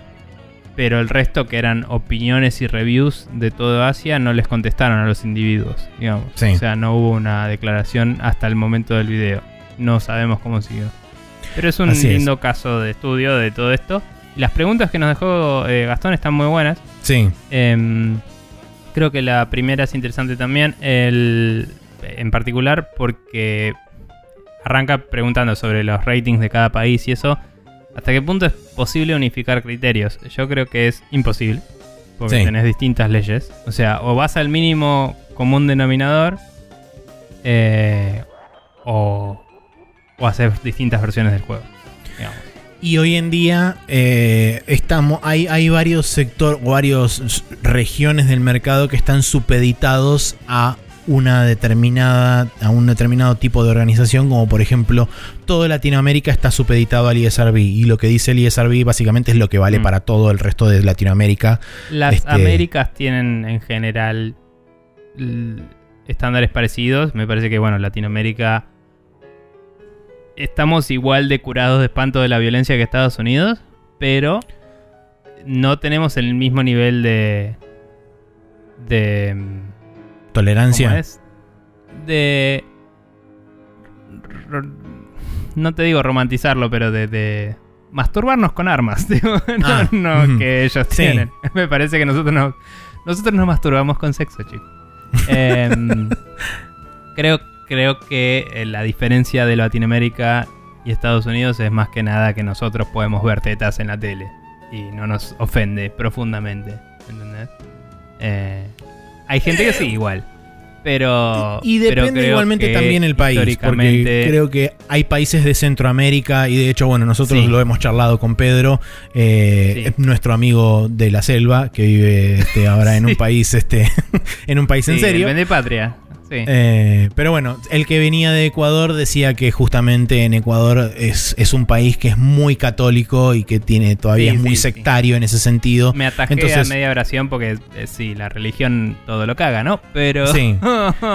Eh, países de Em. Centroamérica y del norte de Sudamérica están todavía muy sesgados por la religión y por lo que la religión considera moral e inmoral y pecado y todas esas cosas. Entonces hay como un gradiente, digamos, dentro de Latinoamérica existe todavía con respecto a las cosas sexuales y la sexualidad en general y qué sé yo. Inclusive el tratamiento de cosas que no conforman con lo que es, entre comillas, la heteronormatividad.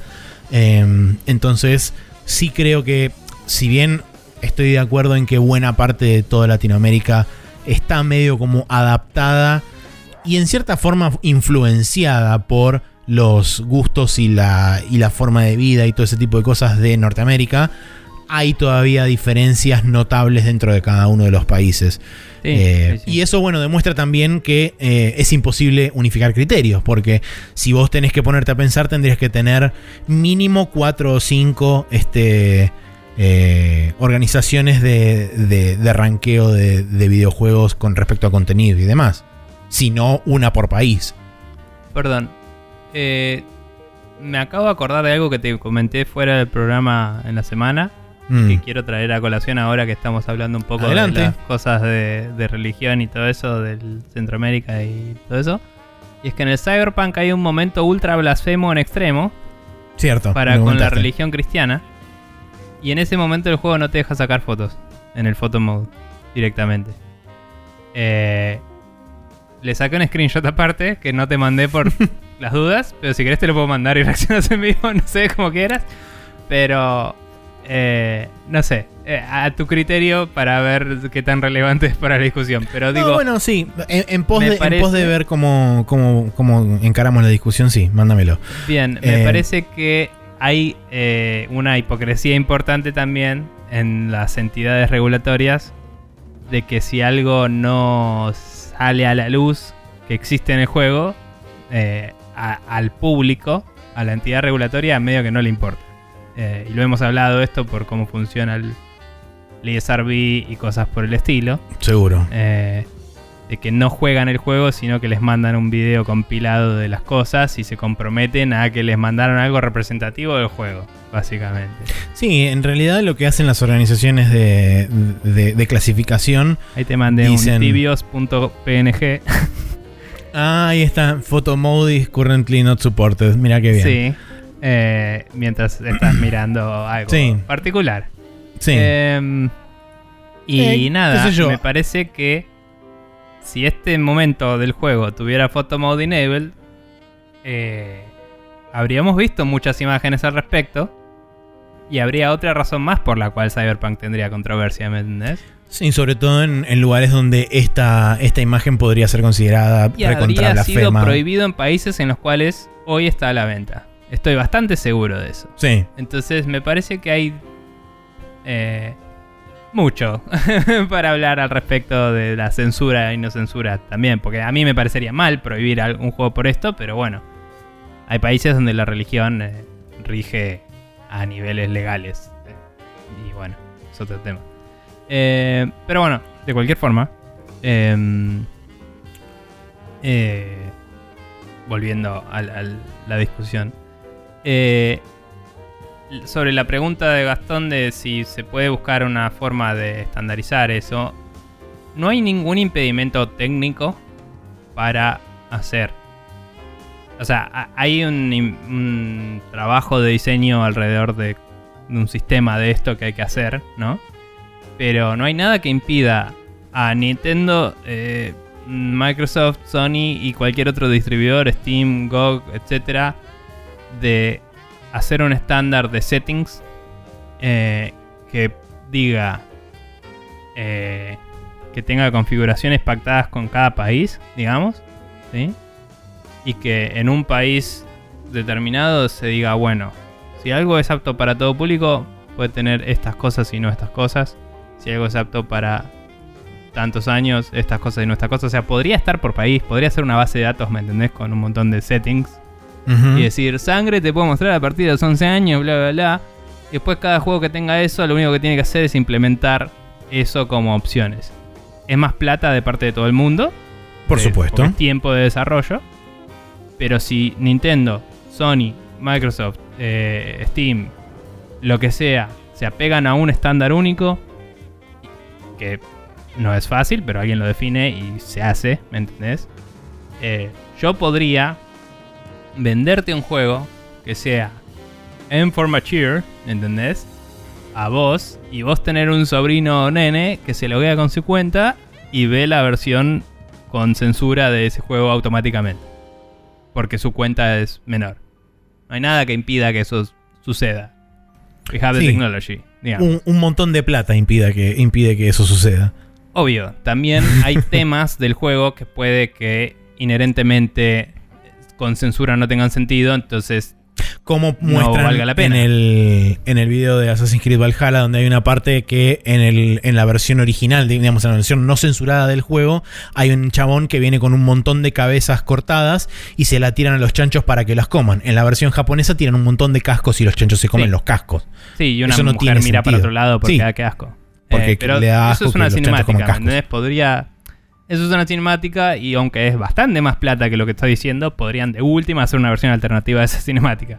Lo que digo es, si estás haciendo un, jue- un juego sobre mafiosos que trafican personas, capaz que es un poco más polémico hacer una versión censurada de eso, porque igual estás contándole temas de violencia y de trata y de cosas a Sí, un nene si lo estás jugando. Lo que digo es, hay una diferencia entre el contenido y lo que se te muestra a nivel...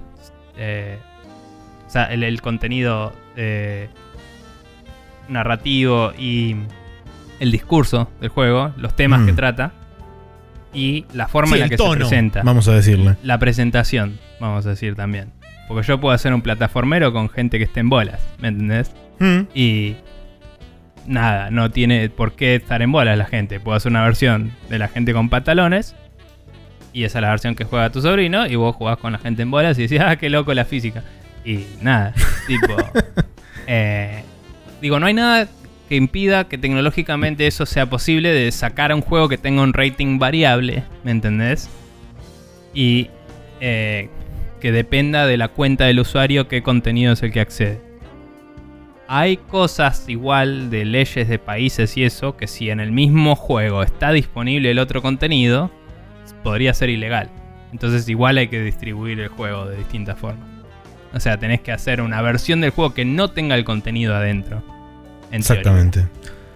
Yo no sé ¿Qué si en es? Japón, que le faltaron a, a la regulación de cero, eh, están sujetos a litigación. ¿Me entendés? Si, si es un problema legal. Eso, no tengo idea. Pero en algunos países, si tenés menciones a eh, ciertos profetas, por ejemplo, puedes tener problemas. Y si se sabe que en el disco eso está, aunque no lo puedas acceder, podrías tener problemas igual, porque está. Y no debería estar. Fin. Sí. Y también, Eh. como ya hemos visto en, eh, en, en el pasado, hasta, hasta hace relativamente poco, existían diferentes versiones de los juegos para diferentes regiones, porque de hecho, este, mientras China se mantenía como un mercado secundario a los, al resto de los mercados, China tenía sus propias versiones de juegos que existían fuera de, fuera de, de China. Mismo también las versiones japonesas, eran versiones modificadas. Este, mismo incluso las versiones japonesas de los juegos eran una versión para dentro de Japón y una versión para fuera de Japón. Creo que el primer Este. ejemplo súper público, eh, así de mundo globalizado y conectado, fue el Fallout 3. Que en Japón las menciones a la bomba estaban súper minimizadas. Sí, Y es como, es un juego sobre un apocalipsis postnuclear. o sea, no hay mucho que hacerle al respecto. sí, tal cual. Pero particularmente había como un arma que se llamaba. em, Big, eh, little, Little Boy o era Big Boy Fat o algo Boy, ¿no así, era? ¿no? algo así, era el nombre de una de las bombas. Sí. Y era como. La sacaron directamente. Me parece que no la habían renombrado, era como noche. No, sí, no, no está estaba bueno. disponible en la versión japonesa, sí. No estaba disponible y no sé si podías volar a la mierda Nuketown o no. Que era una misión que podías detonar una bomba atómica. Sí, Eh. puede ser que no estuviera. O que no estuviera ese resultado de la quest. Creo que lo podías terminar la quest solamente de una forma que era salvar Nuketown. No sé, ni idea. Eh, pero... Pero- bueno, sí, eh, digamos que. Y después, más recientemente en el, en el presente, lo hemos visto con el, con el surgimiento de, de China como mercado importante, donde, por ejemplo, recordemos lo que pasó con el Rainbow Six Siege cuando Ubisoft quiso este, mergear o quiso este, unir las dos versiones, la versión china con la versión este, internacional, donde eso significaba que a la versión internacional le iban a tener que sacar un montón de iconografía, iban a tener que este, básicamente censurar el juego en un montón de partes. Bueno, y la en Alemania comunidad, pasó mucho eso también. Sí, Ale- Alemania también. Este, y la comunidad puso el grito en el cielo. eh, y Ubisoft básicamente tuvo que dar marcha para atrás con esa decisión. Pero existen hoy en día ejemplos de eso. Y digamos que es más un tema de la voluntad. eh, no sé si voluntad política, pero sí de la voluntad de parte de los distintos desarrolladores y de los distintos publishers de decir, ok, bueno, vamos a tener que gastar un excedente X de plata para conformar en los diferentes mercados en pos de tener versiones diferentes separadas de cada uno. Este, Igual, pero hoy en día o sea- se está intentando achicar costos para maximizar ganancias lo más posible. El, el tema es que vos querés caer en un diagrama de Venn donde pueda comprarte la mayor cantidad de gente posible. Por supuesto. Lo que hoy se puede hacer tecnológicamente generar n cantidades de versiones distintas que entran en n cantidades de diagramas de Venn distintos. Hoy se puede hacer eso, lo hace Sí. la empresa más chica, ¿me entendés? O sea, es algo que sucede y, y se da. Yo como developer de iPhone puedo sacar una versión de una app con cinco lenguajes distintos y qué sé yo, y en realidad son, entre comillas, cinco versiones de la app. Y lo único que haces es cuando vos te lo bajás del store, eh, te baja el contenido de tu país y cuando se lo baja a otro, se baja el contenido del otro país. El código es el mismo. Y yo lo hice una vez, ¿me entendés? Y le hice cinco contenidos distintos, a lo sumo. Le puedo poner distintos iconos, le puedo poner distintas cosas, le puedo. En uno puedo bardear a la iglesia y en el otro le puedo estar, eh, no sé, poniendo una cruz así como súper feliz y, y aguante Cristo. ¿Me entendés? Y es la misma app, no me importa una mierda. Capaz que Apple me dice algo, pero más allá de eso no me importa una mierda, puedo hacerlo si quiero. Eh, a lo que voy es que los sistemas existen para desarrollar una versión principal que tenga todo, subversiones que tengan lo que las leyes de cada país correspondan. O los y organismos de control un diriman. sistema... ¿Qué qué? O que los organismos correspondientes de control diriman Sí. que es aprobado o no en cada país. Sí, y después podría tener además un sistema dinámico que se ajuste al perfil de tu usuario, que es lo que yo decía antes. Claro. Entonces vos puedes hacer ambas cosas. Y si sos Ubisoft, si sos eh, Microsoft, si sos eh, EA, Sony. eh, cualquiera de los developers grandes, tenés la plata para hacerlo. Si hubiera un estándar central sería mucho más fácil para todos, porque si no es un problema después en cada plataforma ver cómo lo haces. Yo creo que por eso no está sucediendo principalmente. Pero hay juegos que hoy en día tienen muchas opciones de esas, que tenés que ir a las opciones del juego y cambiarlas ahí, y no podés usar las settings de parental control de tu consola eh, para hacer micromanagement de eso.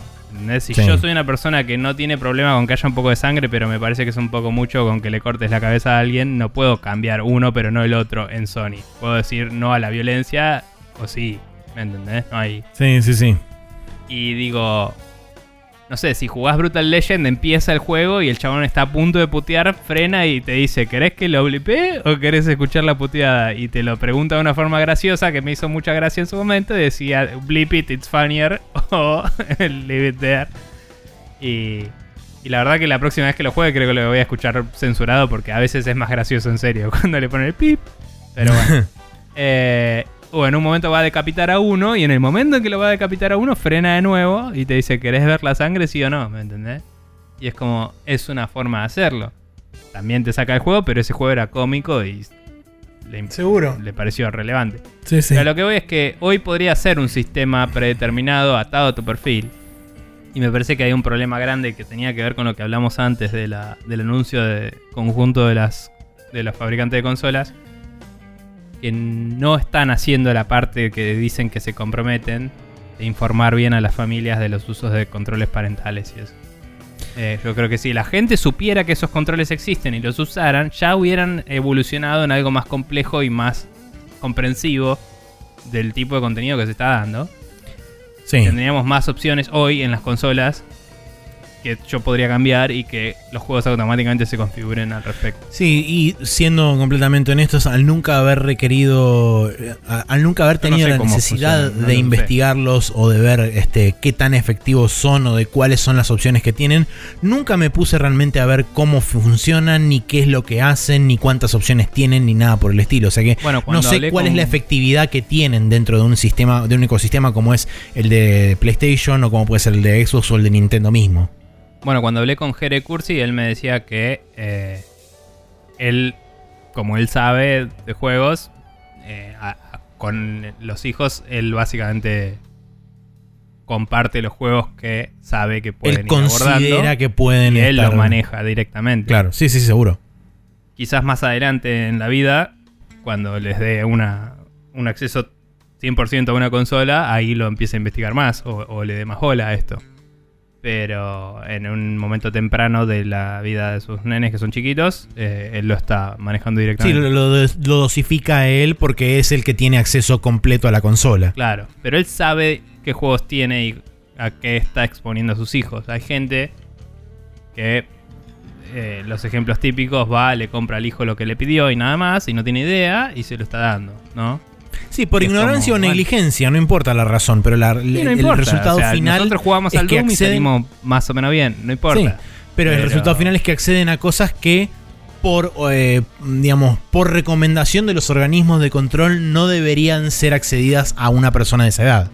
Sí, que de nuevo, la moralidad de cada familia es la propia. Lo que más ¿Seguro? importa es eso. La pregunta es si le están dando a sus hijos algo que a ellos no les gusta darle a sus hijos. Tal cual. A mí me chupa un huevo que dice Eliezer B si se lo doy a un nene, ¿me entendés? Yo, yo- si es, eh, si es una- un familiar mío y yo considero que lo puede encarar y estamos todos de acuerdo con los padres, todo, me chupa un huevo la recomendación. Seguro, seguro.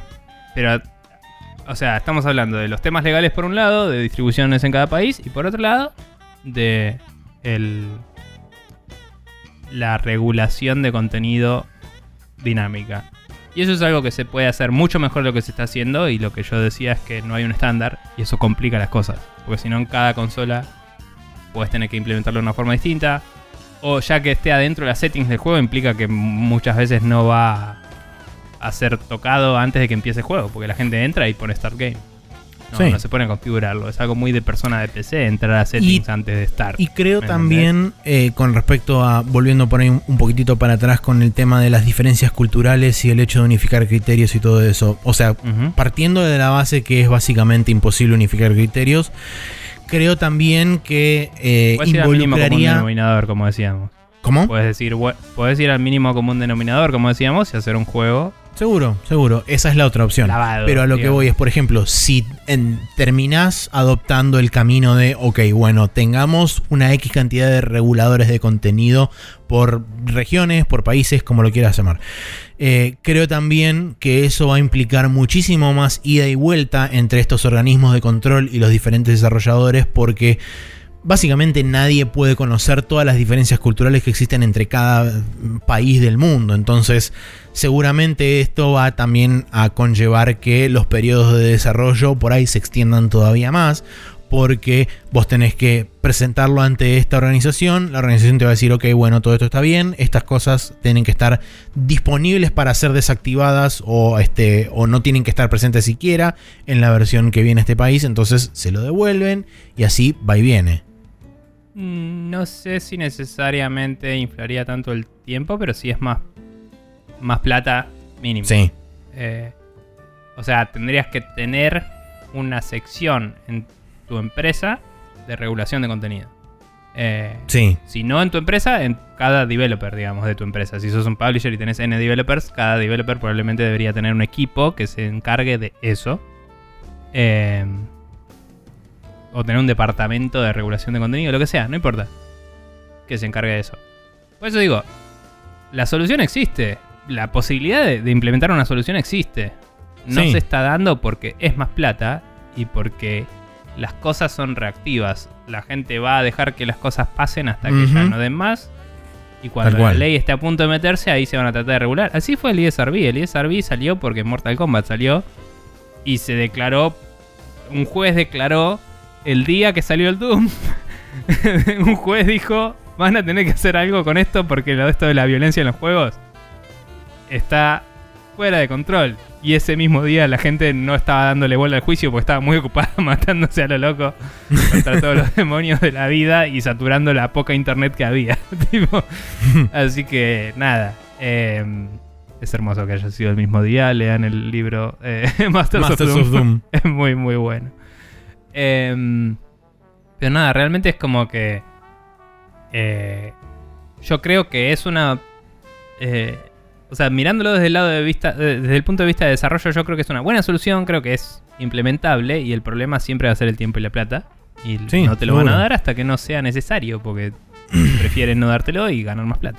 Hasta que no sea necesario o no estén obligados por algún organismo o ley que lo, los empuje a eso. Digamos, me parece que hay una necesidad, pero no es imperativo. Sin lugar a dudas que hay una necesidad. Eh, igual nada, lo de distintos mercados y eso me parece que eh, hemos hablado sobre la censura de China y todo eso influyendo en el resto del mundo.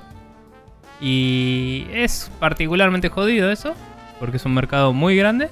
Eh, y creo que hay que ahí a nivel real la solución es hacer un sinceramiento y decir, este juego que voy a hacer, ¿lo quiero hacer para que salga en China?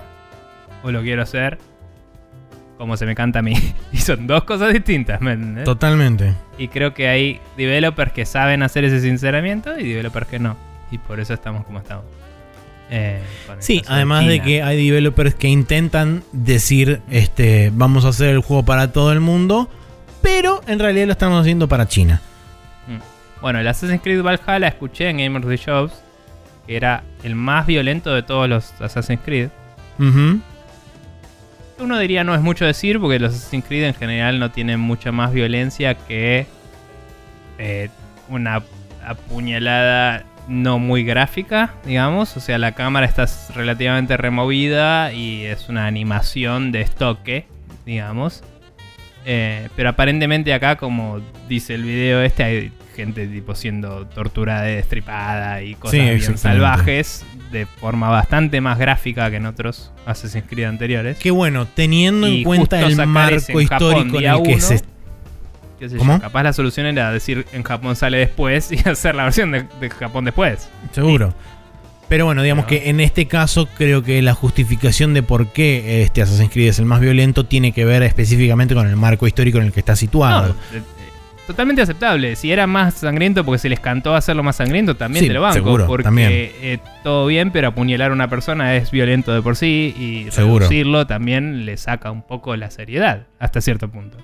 sí, sí, eh, sí. Tal cual. Entonces depende del juego que querés hacer. Si querés, como decía antes, romantizar la violencia, que otros Assassin's Creed lo han hecho, o si querés enfatizarla. Eh, y no siempre criticarla, pero ponerla como. como. O sea, funciona como consecuencia en sí misma, ¿no? Que algo te causa impresión es como yo hice eso. ¿Me entendés? Eh, yo hice esto. Eh, sí. Em, exactamente sí, sí. lo mismo. eh, pero bueno, nada, es como... Hay juegos que no necesitan hacer un super discurso de crítica a la violencia. Si solo el impacto inmediato de vos resolver una situación de una forma violenta ya te causa un rechazo a vos. ¿me Seguro. Eh, Bueno, a mí, por ejemplo, me pasó con la. Que, si bien uno diría, eh, pero tampoco es tan grave. A mí me, me pasó con la escena de tortura del GTA V. Ok, sí, era un poco. La actuación del, Sí. del actor te la, te la vendía de una forma un poco creepy. Eh, porque no Era me como, parecía bueno, tan gráfica, está, pero te daba un poco cosa apretar el botón, ¿no? Como era como, che, no sé a dónde está yendo esto. Cuando termina en retrospectiva decís, bueno, fue relativamente leve. Sí. Pero el tipo como está actuando desesperado de una forma, con el motion capture, toda la bola, vos tenés ahí todas las cosas y es como... Es medio complejo. Sí. Em, qué sé yo. Eh, pero... Pero nada, eh, cre- creo que en el caso de Assassin's Creed era cuestión de... eh, o sea, si tu pipeline, que así se le dice, ¿no? El, el- el- Mm. el- ¿Cómo decirlo? El flujo de trabajo, ponele, pero no es el, el- la palabra. La infraestructura. Si tu infraestructura está armada de una forma tal en la cual vos podés sacar una mezcla de contenido eh, variable. eh, si está hecho de esa forma, vos vas a poder eh, cambiar y decir, bueno, la versión asiática es la versión internacional con el lenguaje de cada uno y la versión japonesa es una en particular. Y acá hicieron esta boludez de ir al mínimo común denominador solo en Asia. Porque en Asia, supongo que es también por una cuestión de sentidos de lectura y tipos de caracteres y cosas, como que tuvieron que implementar algunas soluciones de UI distintas para, para todo lo que es eh, Asia. Puede ser, sí. Que igual es raro, porque en japonés vos puedes escribir de izquierda a derecha y subtítulos, todo eso. De hecho, en los así. subtítulos figuran así. Y, pero digo, algunos menús y cosas probablemente fueron cambiados, entonces imagino que por eso dijeron, bueno, tenemos que tener uno de cabecera y salir de ahí. Pero podrían haber salido de uno no censurado y agregarle censura al de Japón, ¿me entendés? Y eso fue mala de ellos decir, vamos a hacer este. Capaz, Sí. el problema es que hicieron primero el de Japón y después salieron para los otros. Sí, No sé. Eh, En una nota tangencial, este, Sí. con respecto a todo el tema de Japón y las diferencias culturales y qué sé yo, y el tema de, volviendo un poco al tema de unificar criterios, hay otro aspecto que también, y que es bastante pasado por alto en líneas generales cuando se habla de este tipo de discusiones, que es la hipocresía que hay en muchos, sobre todo en cosas que vienen de regiones asiáticas hacia Occidente, la hipocresía con la o el doble estándar con el que se tratan muchos de los contenidos que existen dentro de los juegos, por el simple hecho de tener un estilo artístico diferente al cómo se toma, por ejemplo, relativamente eh, por norma en Occidente. En Occidente estamos acostumbrados a que la mayor parte de los juegos de determinado presupuesto para arriba estén orientados o estén medio como este, obsesionados con el realismo o el hiperrealismo, mientras que del lado de Oriente o Japón, Asia, etcétera, normalmente siempre nos encontramos con juegos que están buscando la estética anime o que intentan replicar ese estilo o que intentan buscar ciertas eh, cosas estéticas que estén Mm. cerca de ese de ese mm, de esa visión este, estética o, o de esa visión artística. Y normalmente el contenido de esos de dos juegos pueden ser similares, pero el solo hecho de estar representados visualmente de otra forma son juzgados por diferentes varas en otros organismos, sobre todo en Occidente. Y eso me parece que también hay que sincerarse y decir, ok, bueno, si vamos a tratar el contenido de la misma forma, en- de- independientemente del arte, hagámoslo, y si no, Mm. este, no, no, hay, no, hay, no hay justicia para nadie. Eh, igual hay, hay cosas ahí. O sea, es difícil. Lo difícil es meter todo en parámetros medibles, ¿no? Porque al final es muy subjetivo en algunos casos. En otros casos tiene que ver con las creencias y en otros casos tiene que ver con las identificaciones de la gente con el contenido. Eh, la realidad es que a nivel psicológico, mientras más realista algo es, más te va a impactar la violencia en eso. Por ejemplo, hablando de la violencia. Em, pero eh, por ejemplo, jugás el Doom, que los enemigos son demonios y a nadie le importa que los cortes en pedacitos. Nadie se siente asqueado por eso. ¿Entendés? Porque son abstracciones, no son cosas eh, antropomórficas ah, que, que gritan de dolor y, y piden que pares. ¿Entendés? Como otro juego. Están removidas de la realidad lo suficiente como para que vos no tengas esa conexión. Después tenés juegos como, y nunca lo voy a dejar de criticar por esto, pero el Tomb Raider, que tiene un montón de violencia gratuita hacia tu personaje. que te lo vendían como no, porque queremos que te sientas que tenés que cuidar a Lara y es como su forma de hacer que sientas que tenés que cuidar a Lara es recontra apuñalarla por todos lados y hacer la mierda. Sí. Y cada vez que te morís, dejarte una visión horrenda de la muerte. Cuando todos los enemigos que matás los matás re como un shooter cualquiera y no importa, ¿me entendés? Y el primero que matás en la historia es re relevante y a los 3 minutos mataste 15 chabones más. Y es como, sos un pelotudo. O sea, tu forma de Sí. tratar la violencia es retardada directamente. Last of Us va medio por ahí también. Em, que por lo menos igual Si tenés a los toda la violencia en Last of Us es eh, está encarada del mismo, de la misma forma. ¿Me entendés? Después la crítica al mensaje es otra. Pero digo, Last of Us es consistente en que su violencia es choqueante y, y busca eso que hablaba, ¿no? De, de que en cuanto la efectúas la violencia, sentís el impacto. Em, Momentos más que otros. Eh, pero realmente digo, no sé, cuando lees en el ESRB Cartoon Violence, me parece bien que está distinguido, porque no es lo mismo tipo que le pegues un mazazo en la jeta a alguien o que tipo Bugs Bunny le pegue con un martillo a... No, seguro. Y por ahí, Lucas, por ahí no sé. en- qu- lo quise mantener más genérico para no, no, no ahondar Entiendo, tanto ¿eh? en, en un detalle en particular. Entiendo, pero digo, la violencia del anime, así como hablábamos de que comparado con los juegos en el anime pareciera que se permiten muchas más cosas, la violencia del anime igual es más abstracta que la violencia de el Assassin's Creed Valhalla, por ejemplo. Eh, solo por ser 2D y, y eso solo. Hay animes muy realistas y te puede causar mucho impacto el- la actuación del, del Seiyu, ¿no? Del, del- del actor Sí, de voz del actor de voz. podría ser re heavy. Y eso es algo que hay que juzgar caso por caso. Pero digo, ya la presencia de te corté un brazo de un juego como el Valhalla, que es una depiction realista, o de un anime tipo el, el Loba de Kenshin, que Kenshin va y corta a todo el mundo a lo loco, me parece que el impacto es distinto, ¿me entendés? Y es como, es difícil. Hay que medirlo, hay que ver cuánto se identifica la gente, cuánto eh, psicológicamente es muy difícil de determinar el impacto de cada uno, pero Sí. me parece que podemos concordar en que si algo parece una persona o si algo parece un dibujito, es distinto. Seguro, pero el tema es que la hipocresía recae en que son más permisivos con los Mm. este con las cosas más realistas y son más restrictivos con las cosas eh, más estilizadas o más estéticamente similares a la animación eh, o al anime o al estilo entre comillas asiático de, de- de desarrollo y demás. Porque Igual- por ejemplo eh, no tanto con el no tanto con lo, con el tema violencia, pero sí sucede por ejemplo con este poses sugestivas de determinados personajes o diferentes tipos de atuendos que pueden tener diferentes personajes de uno versus otro, donde automáticamente por el hecho de ser, por ejemplo, sin ir más lejos, y esto también es una tangente que todavía eh, nos vamos más lejos a la mierda, pero bueno, eh, en Twitch hay un montón de juegos japoneses que son baneados por el simple hecho de tener una estética anime. Y porque algunos personajes tienen revealing, entre comillas, revealing clothes. Simplemente por eso no se pueden streamear en Twitch.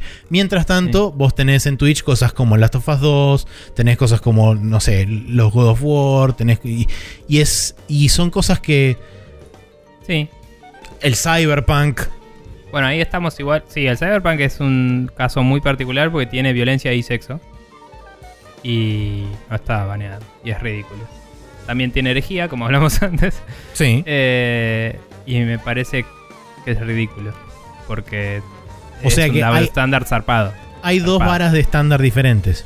Eh, pero realmente eh, lo otro recae un poco de nuevo en, em, digamos, violencia contra sexo, que eso es un tema de valores yankees y Twitch es una empresa yankee. Por supuesto. Eh, igual Japón de por sí mismo también tiene todos sus problemitas que hemos hablado mil veces. y- vale, sí, y no son inocentes la tampoco. discusión en Japón en particular es complicada. Porque Pero bueno, partiendo de esas no, diferencias. tapale el, el pecho a, la- a los personajes en el Assassin's Creed, pero después el siguiente juego que está al lado en el lugar donde te vas a comprar jueguitos es un montón de lolitas haciéndose las sexys y es como, che, esto es más turbio que la mierda. Es como, no está bueno. Pero bueno, qué sé yo. Sí, por eso. eh, y, digamos, eh, eh, para volver a traerlo a la discusión, por eso es muy difícil unificar estándares en diferentes regiones, Sí. porque las, este, las diferentes, dif- las mismas diferencias culturales hacen que eso sea imposible de, de unificar. Bueno, en el- la siguiente pregunta que nos hacía Gastón preguntaba si llegará el día en que podamos decidir a qué versión del juego acceder. Eh, como comprar una sola licencia, caja, etcétera, y elegir ahí los parámetros de que Sí. quiero.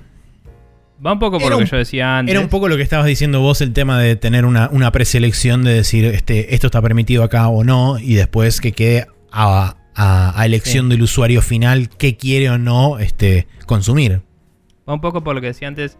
eh, de nuevo, a niveles legales de qué puede ser incluido o no en un disco, También es un eso problema. tiene que eso. ser distribuido por país. Pero todo lo demás podría estar atado al sistema operativo barra store y usar el perfil de tu usuario.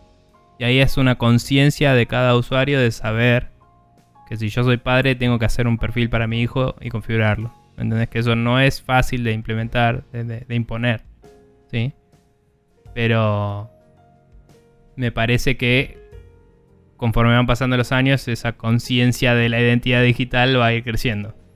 Sí, también eh, todo va tiende a, que me logueo con Google o con Facebook en todos lados y soy una persona que accede a todo el contenido. Entonces se puede empezar a ajustar el contenido a mí, igual que lo hace Internet hoy, hacerlo con... Sí, también hay, hay una cierta, digamos, la, la misma evolución natural y el mismo crecimiento de las personas que Mm. iniciaron su vida jugando videojuegos y que hoy en día están en edad de tener hijos y qué sé yo, tienen más conocimiento Sí. de lo que pueden llegar a brindarle al hijo. No estoy hablando específicamente del tema de controles parentales y todo eso, porque No, no, no. hay mucha gente que es tech savvy y que no tiene ni puta idea. Yo, por ejemplo, no tiene ni puta idea de cómo funciona un control parental. Este, porque simplemente nunca se interesó en investigarlo. Pero digo, Sí, sí. quizás más a futuro la gente pueda ser más letrada en ese sentido.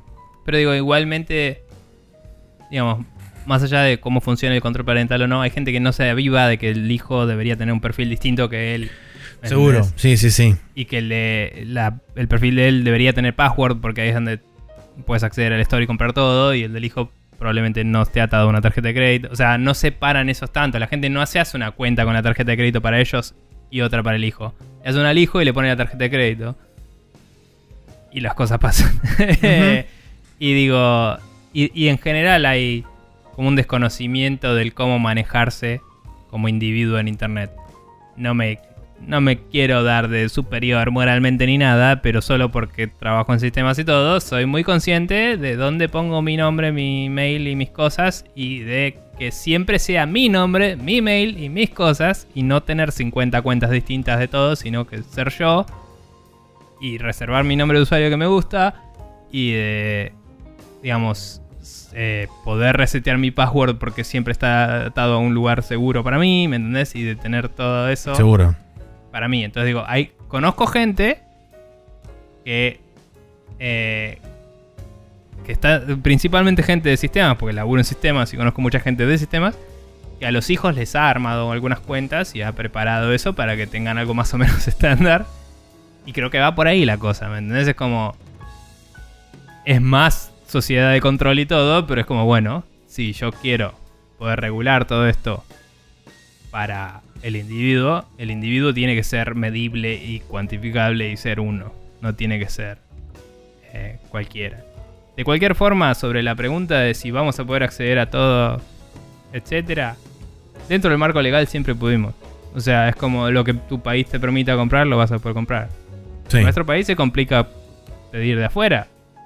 Pero nada me impide que compre la versión eh, fuera de la logística. Que Sí, japonesa, por ejemplo. Nada me impide comprar la versión que a mí se me canta del juego porque en nuestro país la regulación es bastante libre. Tipo, es como, cómprate lo que quieras. ¿Entendés? Si no es, si no es pornografía infantil o algo así que sea ilegal, cómprate lo que quieras. cual, sí. Entonces, la realidad es que hoy ya se puede hacer eso. El tema es que la logística no lo facilita. Por eso iba a todo lo que hablaba antes, de la solución tecnológica implementable. Pero bueno. em, eh, yo solo proponía esa solución porque digo, ya está hoy implementado el sistema de perfiles en todas las consolas, ya está implementado en PC y ya casi no existe el pongo el cartucho y prendo y juego. En el momento en que volvemos a una plataforma que pones el cartucho, prendes y jugás, eso se tiene que someter a otras cosas. Porque hoy hay más reglas que antes y eso probablemente debería solo... O sea, ahí ya depende de cada familia quién accede a qué contenido porque es analógico, ¿no? Es como directamente accedo sin regulación, sin opciones, sin nada a lo que está en el disco, en el cartucho, en lo que sea. Pero Sí. bueno, eso casi ya no pasa. Em, y, y lo que me parece importante que esté atado a settings que se puedan setear en la consola es eso que decía. Vos le regalás un juego a un nene, ponele. En Navidad. se lo das. Eh, el nene va a abrirlo y va a querer empezar. ¿Me entendés? No, no va a entrar a settings y le vas a configurar todo. Eh, bueno, igual mentira. Lo va a poner y se va a instalar un parche de 90 GB y va a empezar a jugar 3 horas más tarde. Y por eso Vini Carabela siempre dice, abran todo, instalen todo y así se lo dan al nene y puede Y jugar puede jugar el mismo día. Gran consejo de padre sa- que sabe de estas cosas, Vini. Sí. Pero bueno. Vini le hace las cuentas a los hijos y les regula las settings de cada uno. Que de hecho tuvo un quilombo con la Sí. cuenta de su hija porque cuando la transfirió de Play 4 a Play 5 no me acuerdo de quilombo tuvo y se la banearon Sí. eh, y tuvo que salir a, a pedirle este a, a Sí. Customer y está ahí a... Bueno, eso porque no está bien implementado el sistema. Claro, sí.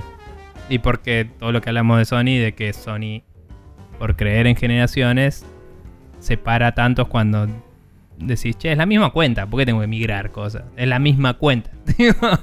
Sí. Es como, no sé. Eh, pero bueno.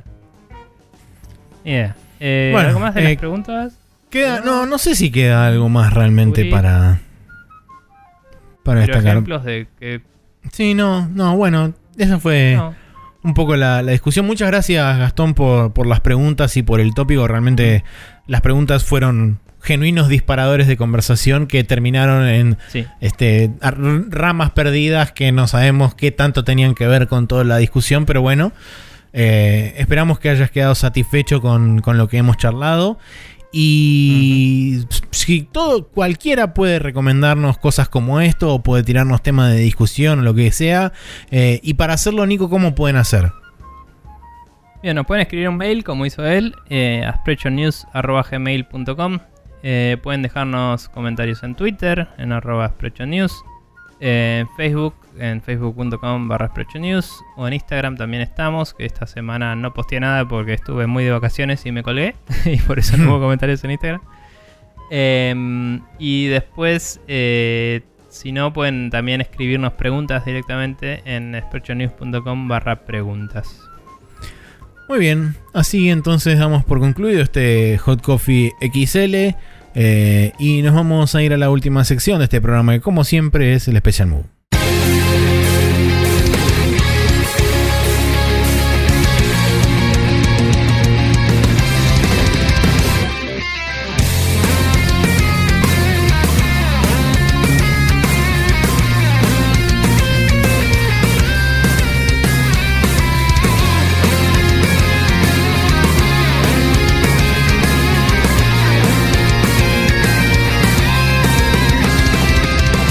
Aquí estamos en el Special Move donde tenemos dos recomendaciones, una de Nico, no, eh, dos, de, dos de recomendaciones de Nico y una de mí. Eh, contame Nico qué es esto todo porque no, no sé. Bien, eh, desempolvé Netflix, que no lo tocaba hace mucho tiempo, y me vi la serie de Queen's Gambit de la que todos estaban hablando, que es por la que todo el mundo está jugando ajedrez de nuevo, no sé qué onda. Ah, eh, es una serie sobre una piba que en los 60 le pintó jugar ajedrez, básicamente. ok. Eh, esa es la premisa súper básica. Me parece muy bien llevada. Me pareció. O sea, ya estoy un poco hinchado las bolas de que haya que aclarar el típico. Dentro de cada serie en la cual la protagonista es mujer, hay un momento de aclararle al público. No importa que sea mujer, importa que soy una persona. Pero lo trataron bastante bien, digamos. En un momento de la historia se trata de eso. Dije, bueno, qué lástima que hay que seguir aclarándolo, pero al menos lo hicieron de una forma que tiene que ver con la historia y ya está. Bueno, ponele que al ser los 60 y qué sé yo, dentro no, no, del marco también. de... Por eso también. Pero digo, como que la mamá le está leyendo un artículo sobre ella cuando ella está pegándola y está ganando torneos. el artículo hablaba de que era una mina. Y era como, ah, pero el artículo habla de que soy una mina, no habla de que juego bien. Tipo. Fin de la. y no se trató más casi. ¿Me entendés? O sea, como que. Como que eso fue para el público. El resto sí, en la historia hay momentos de. de más de hombres, mujeres, lo que menos, sea. etcétera. Pero está bastante bien tratado todo, me parece. Eh, está bien ambientado, bien producido, buena fotografía, buenas actuaciones. Eh, me gustó. El final es como un poco muy estereotípico en mi, a mi gusto. No fue malo, pero fue como, ah, mirá, cerró todo. Es como, wow. No, no lo esperaba para nada. De hecho, no, esperaba que fuera un poco más eh, Slam Dunk y tipo. Y perdió al final y. y, y spoilers de Slam Dunk. no sé, tal vez habría que censurar eso. Pero esperaba que fuera más como, como el manga de Slam Dunk que terminó medio leyendo una carta al chabón y ese fin. Tipo. Es buenísimo ese Eh, final. Y.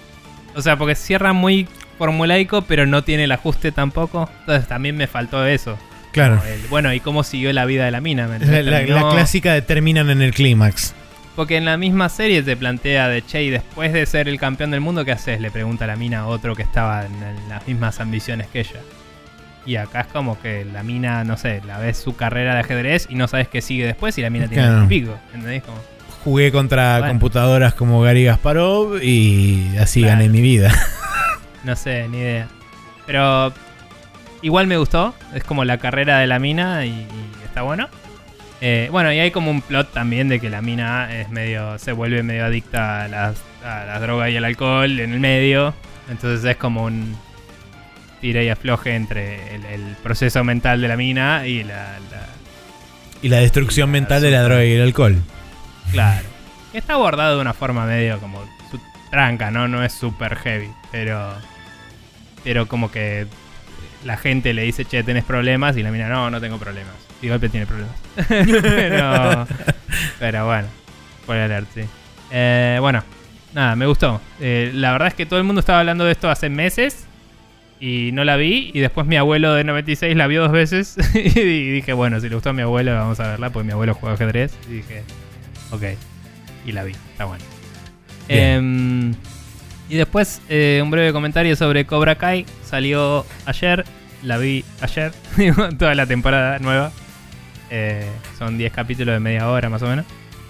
Eh, y me vi venir hacia donde iba al final. Un En el primer antes. capítulo. ¿Qué qué? En el primer capítulo.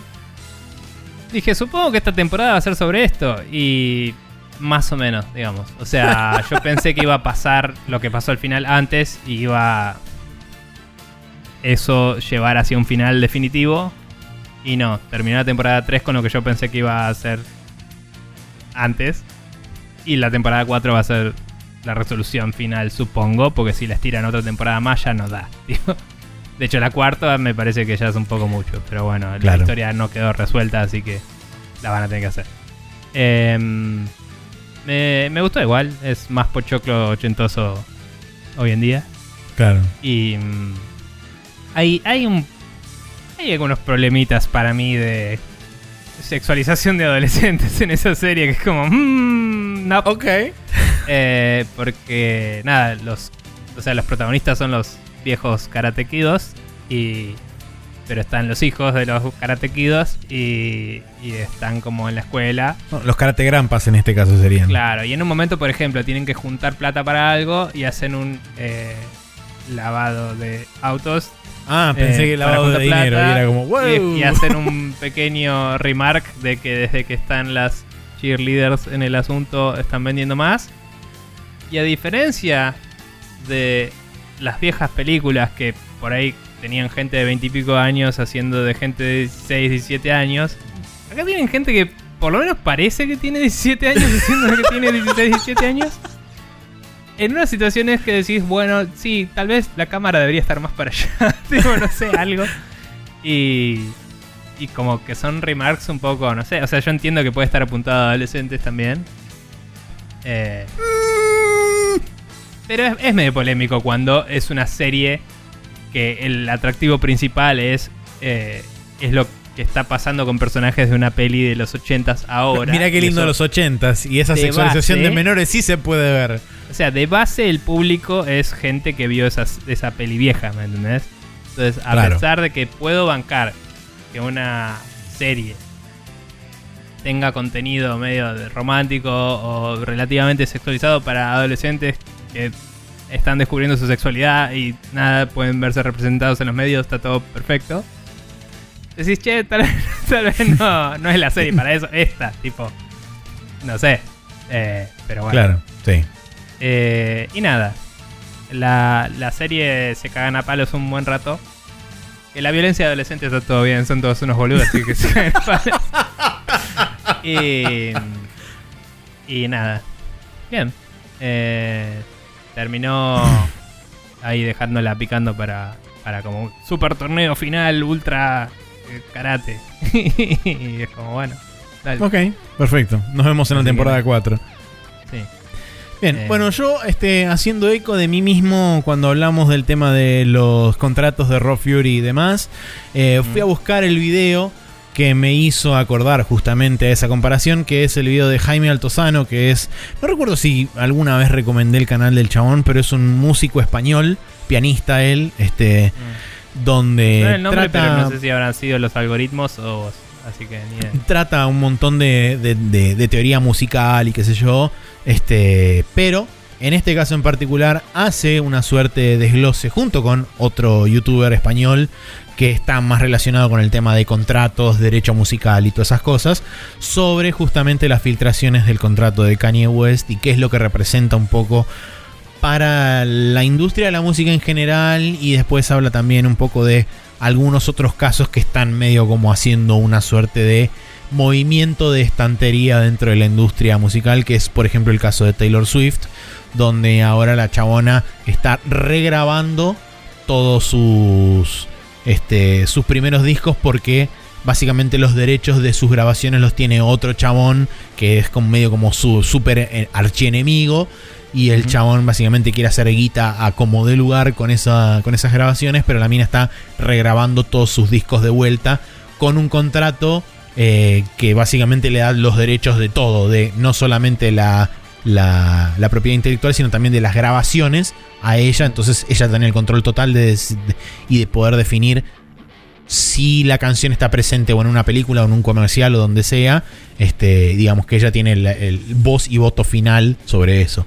Entonces Creo que nada, ella es era una- también la que había hecho Quilombo por primera vez en iTunes, ¿no? Eh, creo que sí. Eh, así que bueno, nada, es interesante porque hace un desglose un poco de este, qué significa el tema de los masters versus la propiedad intelectual de la composición, que los masters se pueden hacer varias réplicas diferentes, este, y todo ese tipo de cosas. La verdad que es muy interesante. Eh, y presenta también el panorama de un poco medio tangencialmente porque el problema con las discográficas y los videojuegos también se hace presente porque básicamente los chabones es como que desde el advenimiento de lo digital a ellos medio como que se les cayó la estantería porque los muchos eh, muchos artistas no requieren de discográficas para poner su trabajo enfrente del público. Y sí, es el mismo problema del retail. Exacto. Eh, de hecho, casi el mismo. Es, es en realidad más el mismo problema. En los juegos sigue siendo necesario el publisher porque son otros costos y otros Sí, problemas distintos, ¿no? Pero es como. eh, es una mezcla del problema del retail que lo tienen las disquerías. la- las, las que venden discos, no las. las- por supuesto, sí, sí, sí. y el problema de los publishers que se que tienen ellos. Eh, y nada, sí, es como. Sorpresa, eras un middleman y, el Tal cual. proceso se optimizó. Tipo. Y bueno, Así que bueno, nada, eso. de cosas. Eh, sí, si la gente quiere suscribirse a nuestro podcast y escucharnos y etcétera Mm. y todo eso. Bien, pueden suscribirse eh, copiando sprechonews.com barra podcast y pegándolo en su gestor de eh, RCS o podcast favoritos para consultarlo el día lunes y ver que se lo bajó automáticamente a las 0.30 horas más o menos. Em, también pueden, si no, eh, suscribirse por iTunes, que ya no es iTunes, pero bueno, eh, por Apple Podcasts, por Google Podcasts, por Spotify eh, o donde sea que escuchen podcasts, excepto en Evox, ahí no estamos más. Suerte. No. Em, pero bueno, nada, eso. Bien. no me falta nada, ¿no? No, No. Arcade.org. Eso, en Archive están todos los capítulos disponibles. Eso. Ahora sí, entonces damos por finalizado un nuevo episodio de Expression News Podcast. Nos veremos la semana que viene con más cosas eh, y más este verano y calor y odio todo